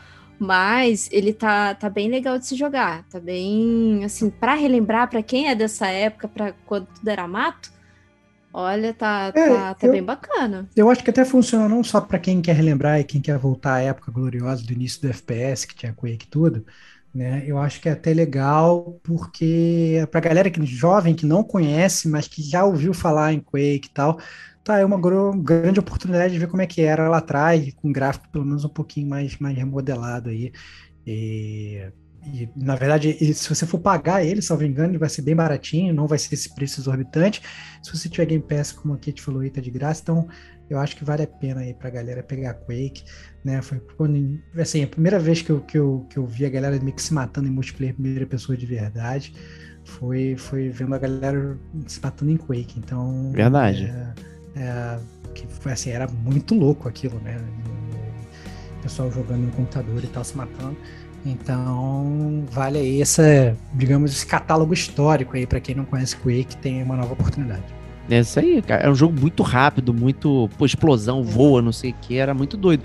O Doom era maneiro, o Doom tinha multiplayer, mas o Quake, ele, ele realmente popularizou, é, diria aí, é, o multiplayer, assim, arena para você sair na porrada e destruir. Depois, né, veio lá o Counter-Strike, mas é, é outra história, né? O Quake, ele era muito rápido, ele é muito rápido. É o jeito que ele trabalhou com, com os polígonos, né? A Kate falou aí, ah, pô, os, os jogos o, é meio quadradão, não sei o que, né? Ele é bem diferente do, do Doom que era chapado, né? O, o Quake ele era né, com polígonos, né? E, e tudo mais. Então era, tem uma cara diferente, talvez muitas pessoas não estejam acostumadas hoje, mas era tipo o topo de linha da época, né? Então você tinha os jogos 2D, de repente você tinha os jogos em 3D poligonais com poucos polígonos, né? Então é, eles não eram suaves, eles eram, eram, realmente com poucos lados, então você via as formas geométricas e tudo mais. É, é interessante pra caralho, né? Então tá aí. Quake Remastered. Manda brasa aí, né? Pô, falou Game Pass é sinal de, de qualidade, só pegar. Nas outras plataformas ele também veio com um preço bem convidativo. É, assim, né, claro, é, no PlayStation 4, Xbox, ele veio a 10 dólares, Nintendo Switch também mas convertendo ali na, nas lojas digitais, ele tá num preço bem convidativo, não tá tão absurdo não, 300 reais, não, calma. É, Quake tá no... é, 10 dólares dá só 230 reais, não 350. né? Então, tá aí. Mas vamos lá então aí, ó, próxima brincadeira, BGS 2021, né? E aí, só ano que vem, né? Então, BGS 2022. É. BGS, a BGS foi cancelada, foi confirmada que foi, foi cancelada, né? E não teremos esse ano, mas em compensação eles confirmaram do ano que vem para outubro e que vai ocorrer. Se não tivermos em pandemia, se tivermos todos com vacina, se estivermos mais próximos do normal, acho que é tranquilo dizer que gamer como a gente estará presente, assim como esteve presente em todas as BGS anteriores, né? Então, é, estaremos lá caso seja humanamente possível e saudável e não seja uma loucura, né? Como seria fazer uma BGS atualmente no, na, na, pandemia que a gente vive. Pois é. é. Fica, fica aí a torcida para que realmente ocorra a BGS ano que vem, não só por conta da própria BGS, mas isso quer dizer que nós, como sociedade, estaremos muito melhores, né? É isso aí. Isso, isso é claramente uma frase para terminar o cast de, de notícias, né? Muito. Mas muito a gente Mas... não pode terminar, porque a gente tem que, tem que terminar o cast falando que eu acho que a gente vai perder a Kate, né? É, mais uma adeus. vez, porque adeus, Kate, foi bom te conhecer. porque, é, assim, mas a gente já sabe, né? A gente já começa a se planejar para quando que a gente vai perder a Kate, né? É, já tem data marcada. É, a Kate, infelizmente, ela ela vai ter que sair do podcast para jogar mais um jogo de Pokémon que vai sair, vai entrar numa caverna e a gente vai ficar muito tempo sem conviver com ela, né, Kate? Fala aí. Exatamente. Legends Arceus ganhou a data de lançamento, dia 28 de janeiro. Vai ter os iniciais o Rowlet, que é grama voador, que é aquela corujinha, o Cyndaquil, de fogo, e o Oshwood, eu não sei se eu falei certo, que, que vai ser o Pokémon Água e alguns diferentes modos de batalha que a gente está acostumado. Você pode escolher, quando você começar a batalhar, você pode escolher o seu Pokémon ele batalhar no modo mais ágil ou no modo que ele use mais força. Né? Então você vai ter duas opções de escolha da, do, do, da sua, digamos assim, do seu, da sua estratégia de batalha. Né? A maneira de captura também mudou. É, vai ser um mapa mais aberto E para você completar a Pokédex, não basta só você você capturar os Pokémon. Você tem que fazer quests desses Pokémon. É assim, Hum, vai ter que fazer pesquisas desses Pokémon. hum, hum. Então, olha, vocês olha sabem, Milk, vocês me perderam por por alguns Dois meses. anos, pelo- eu acho. É, É. pois é, já tô vendo. Vai ser, um, vai ser um bom tempo. Eu já tô vendo aí jogos de 200. Mas a gente sabe, né? Pelo menos a gente sabe o que, que vai acontecer, né? A gente vai perder Kate, é, que uma pessoa normalmente gastaria 200, 300 horas jogando jogo. Para ela, vão ser talvez dois dias, né? Três dias. Ô, louco, né? hein? A gente já, já tô aqui levando a barra, porque eu sei que. Né? E obviamente, quando a gente fala pra ela, o que, que você tá jogando? Eu tô jogando Pokémon e mais cinco indies ao mesmo tempo, né? Então a gente já sabe como funciona. Sonho. Né? É, é, mas ano que vem, né, a gente já tá vendo aí que a gente, infelizmente, vai ganhar mais uma nova cracuda aqui no. Pelo menos Destiny ficar no esquecimento, né? É, pelo menos isso, né? Alguma A- coisa tem que ter de bom. Até a próxima atualização aí, gente. É, então, Não. vamos com calma, vamos com calma. Mas é isso aí, então. Obrigado a todos. É, GCG News encerrando aqui. Mas tem gamer como a gente semana que vem. Então, um grande abraço e até lá. Tchau, tchau.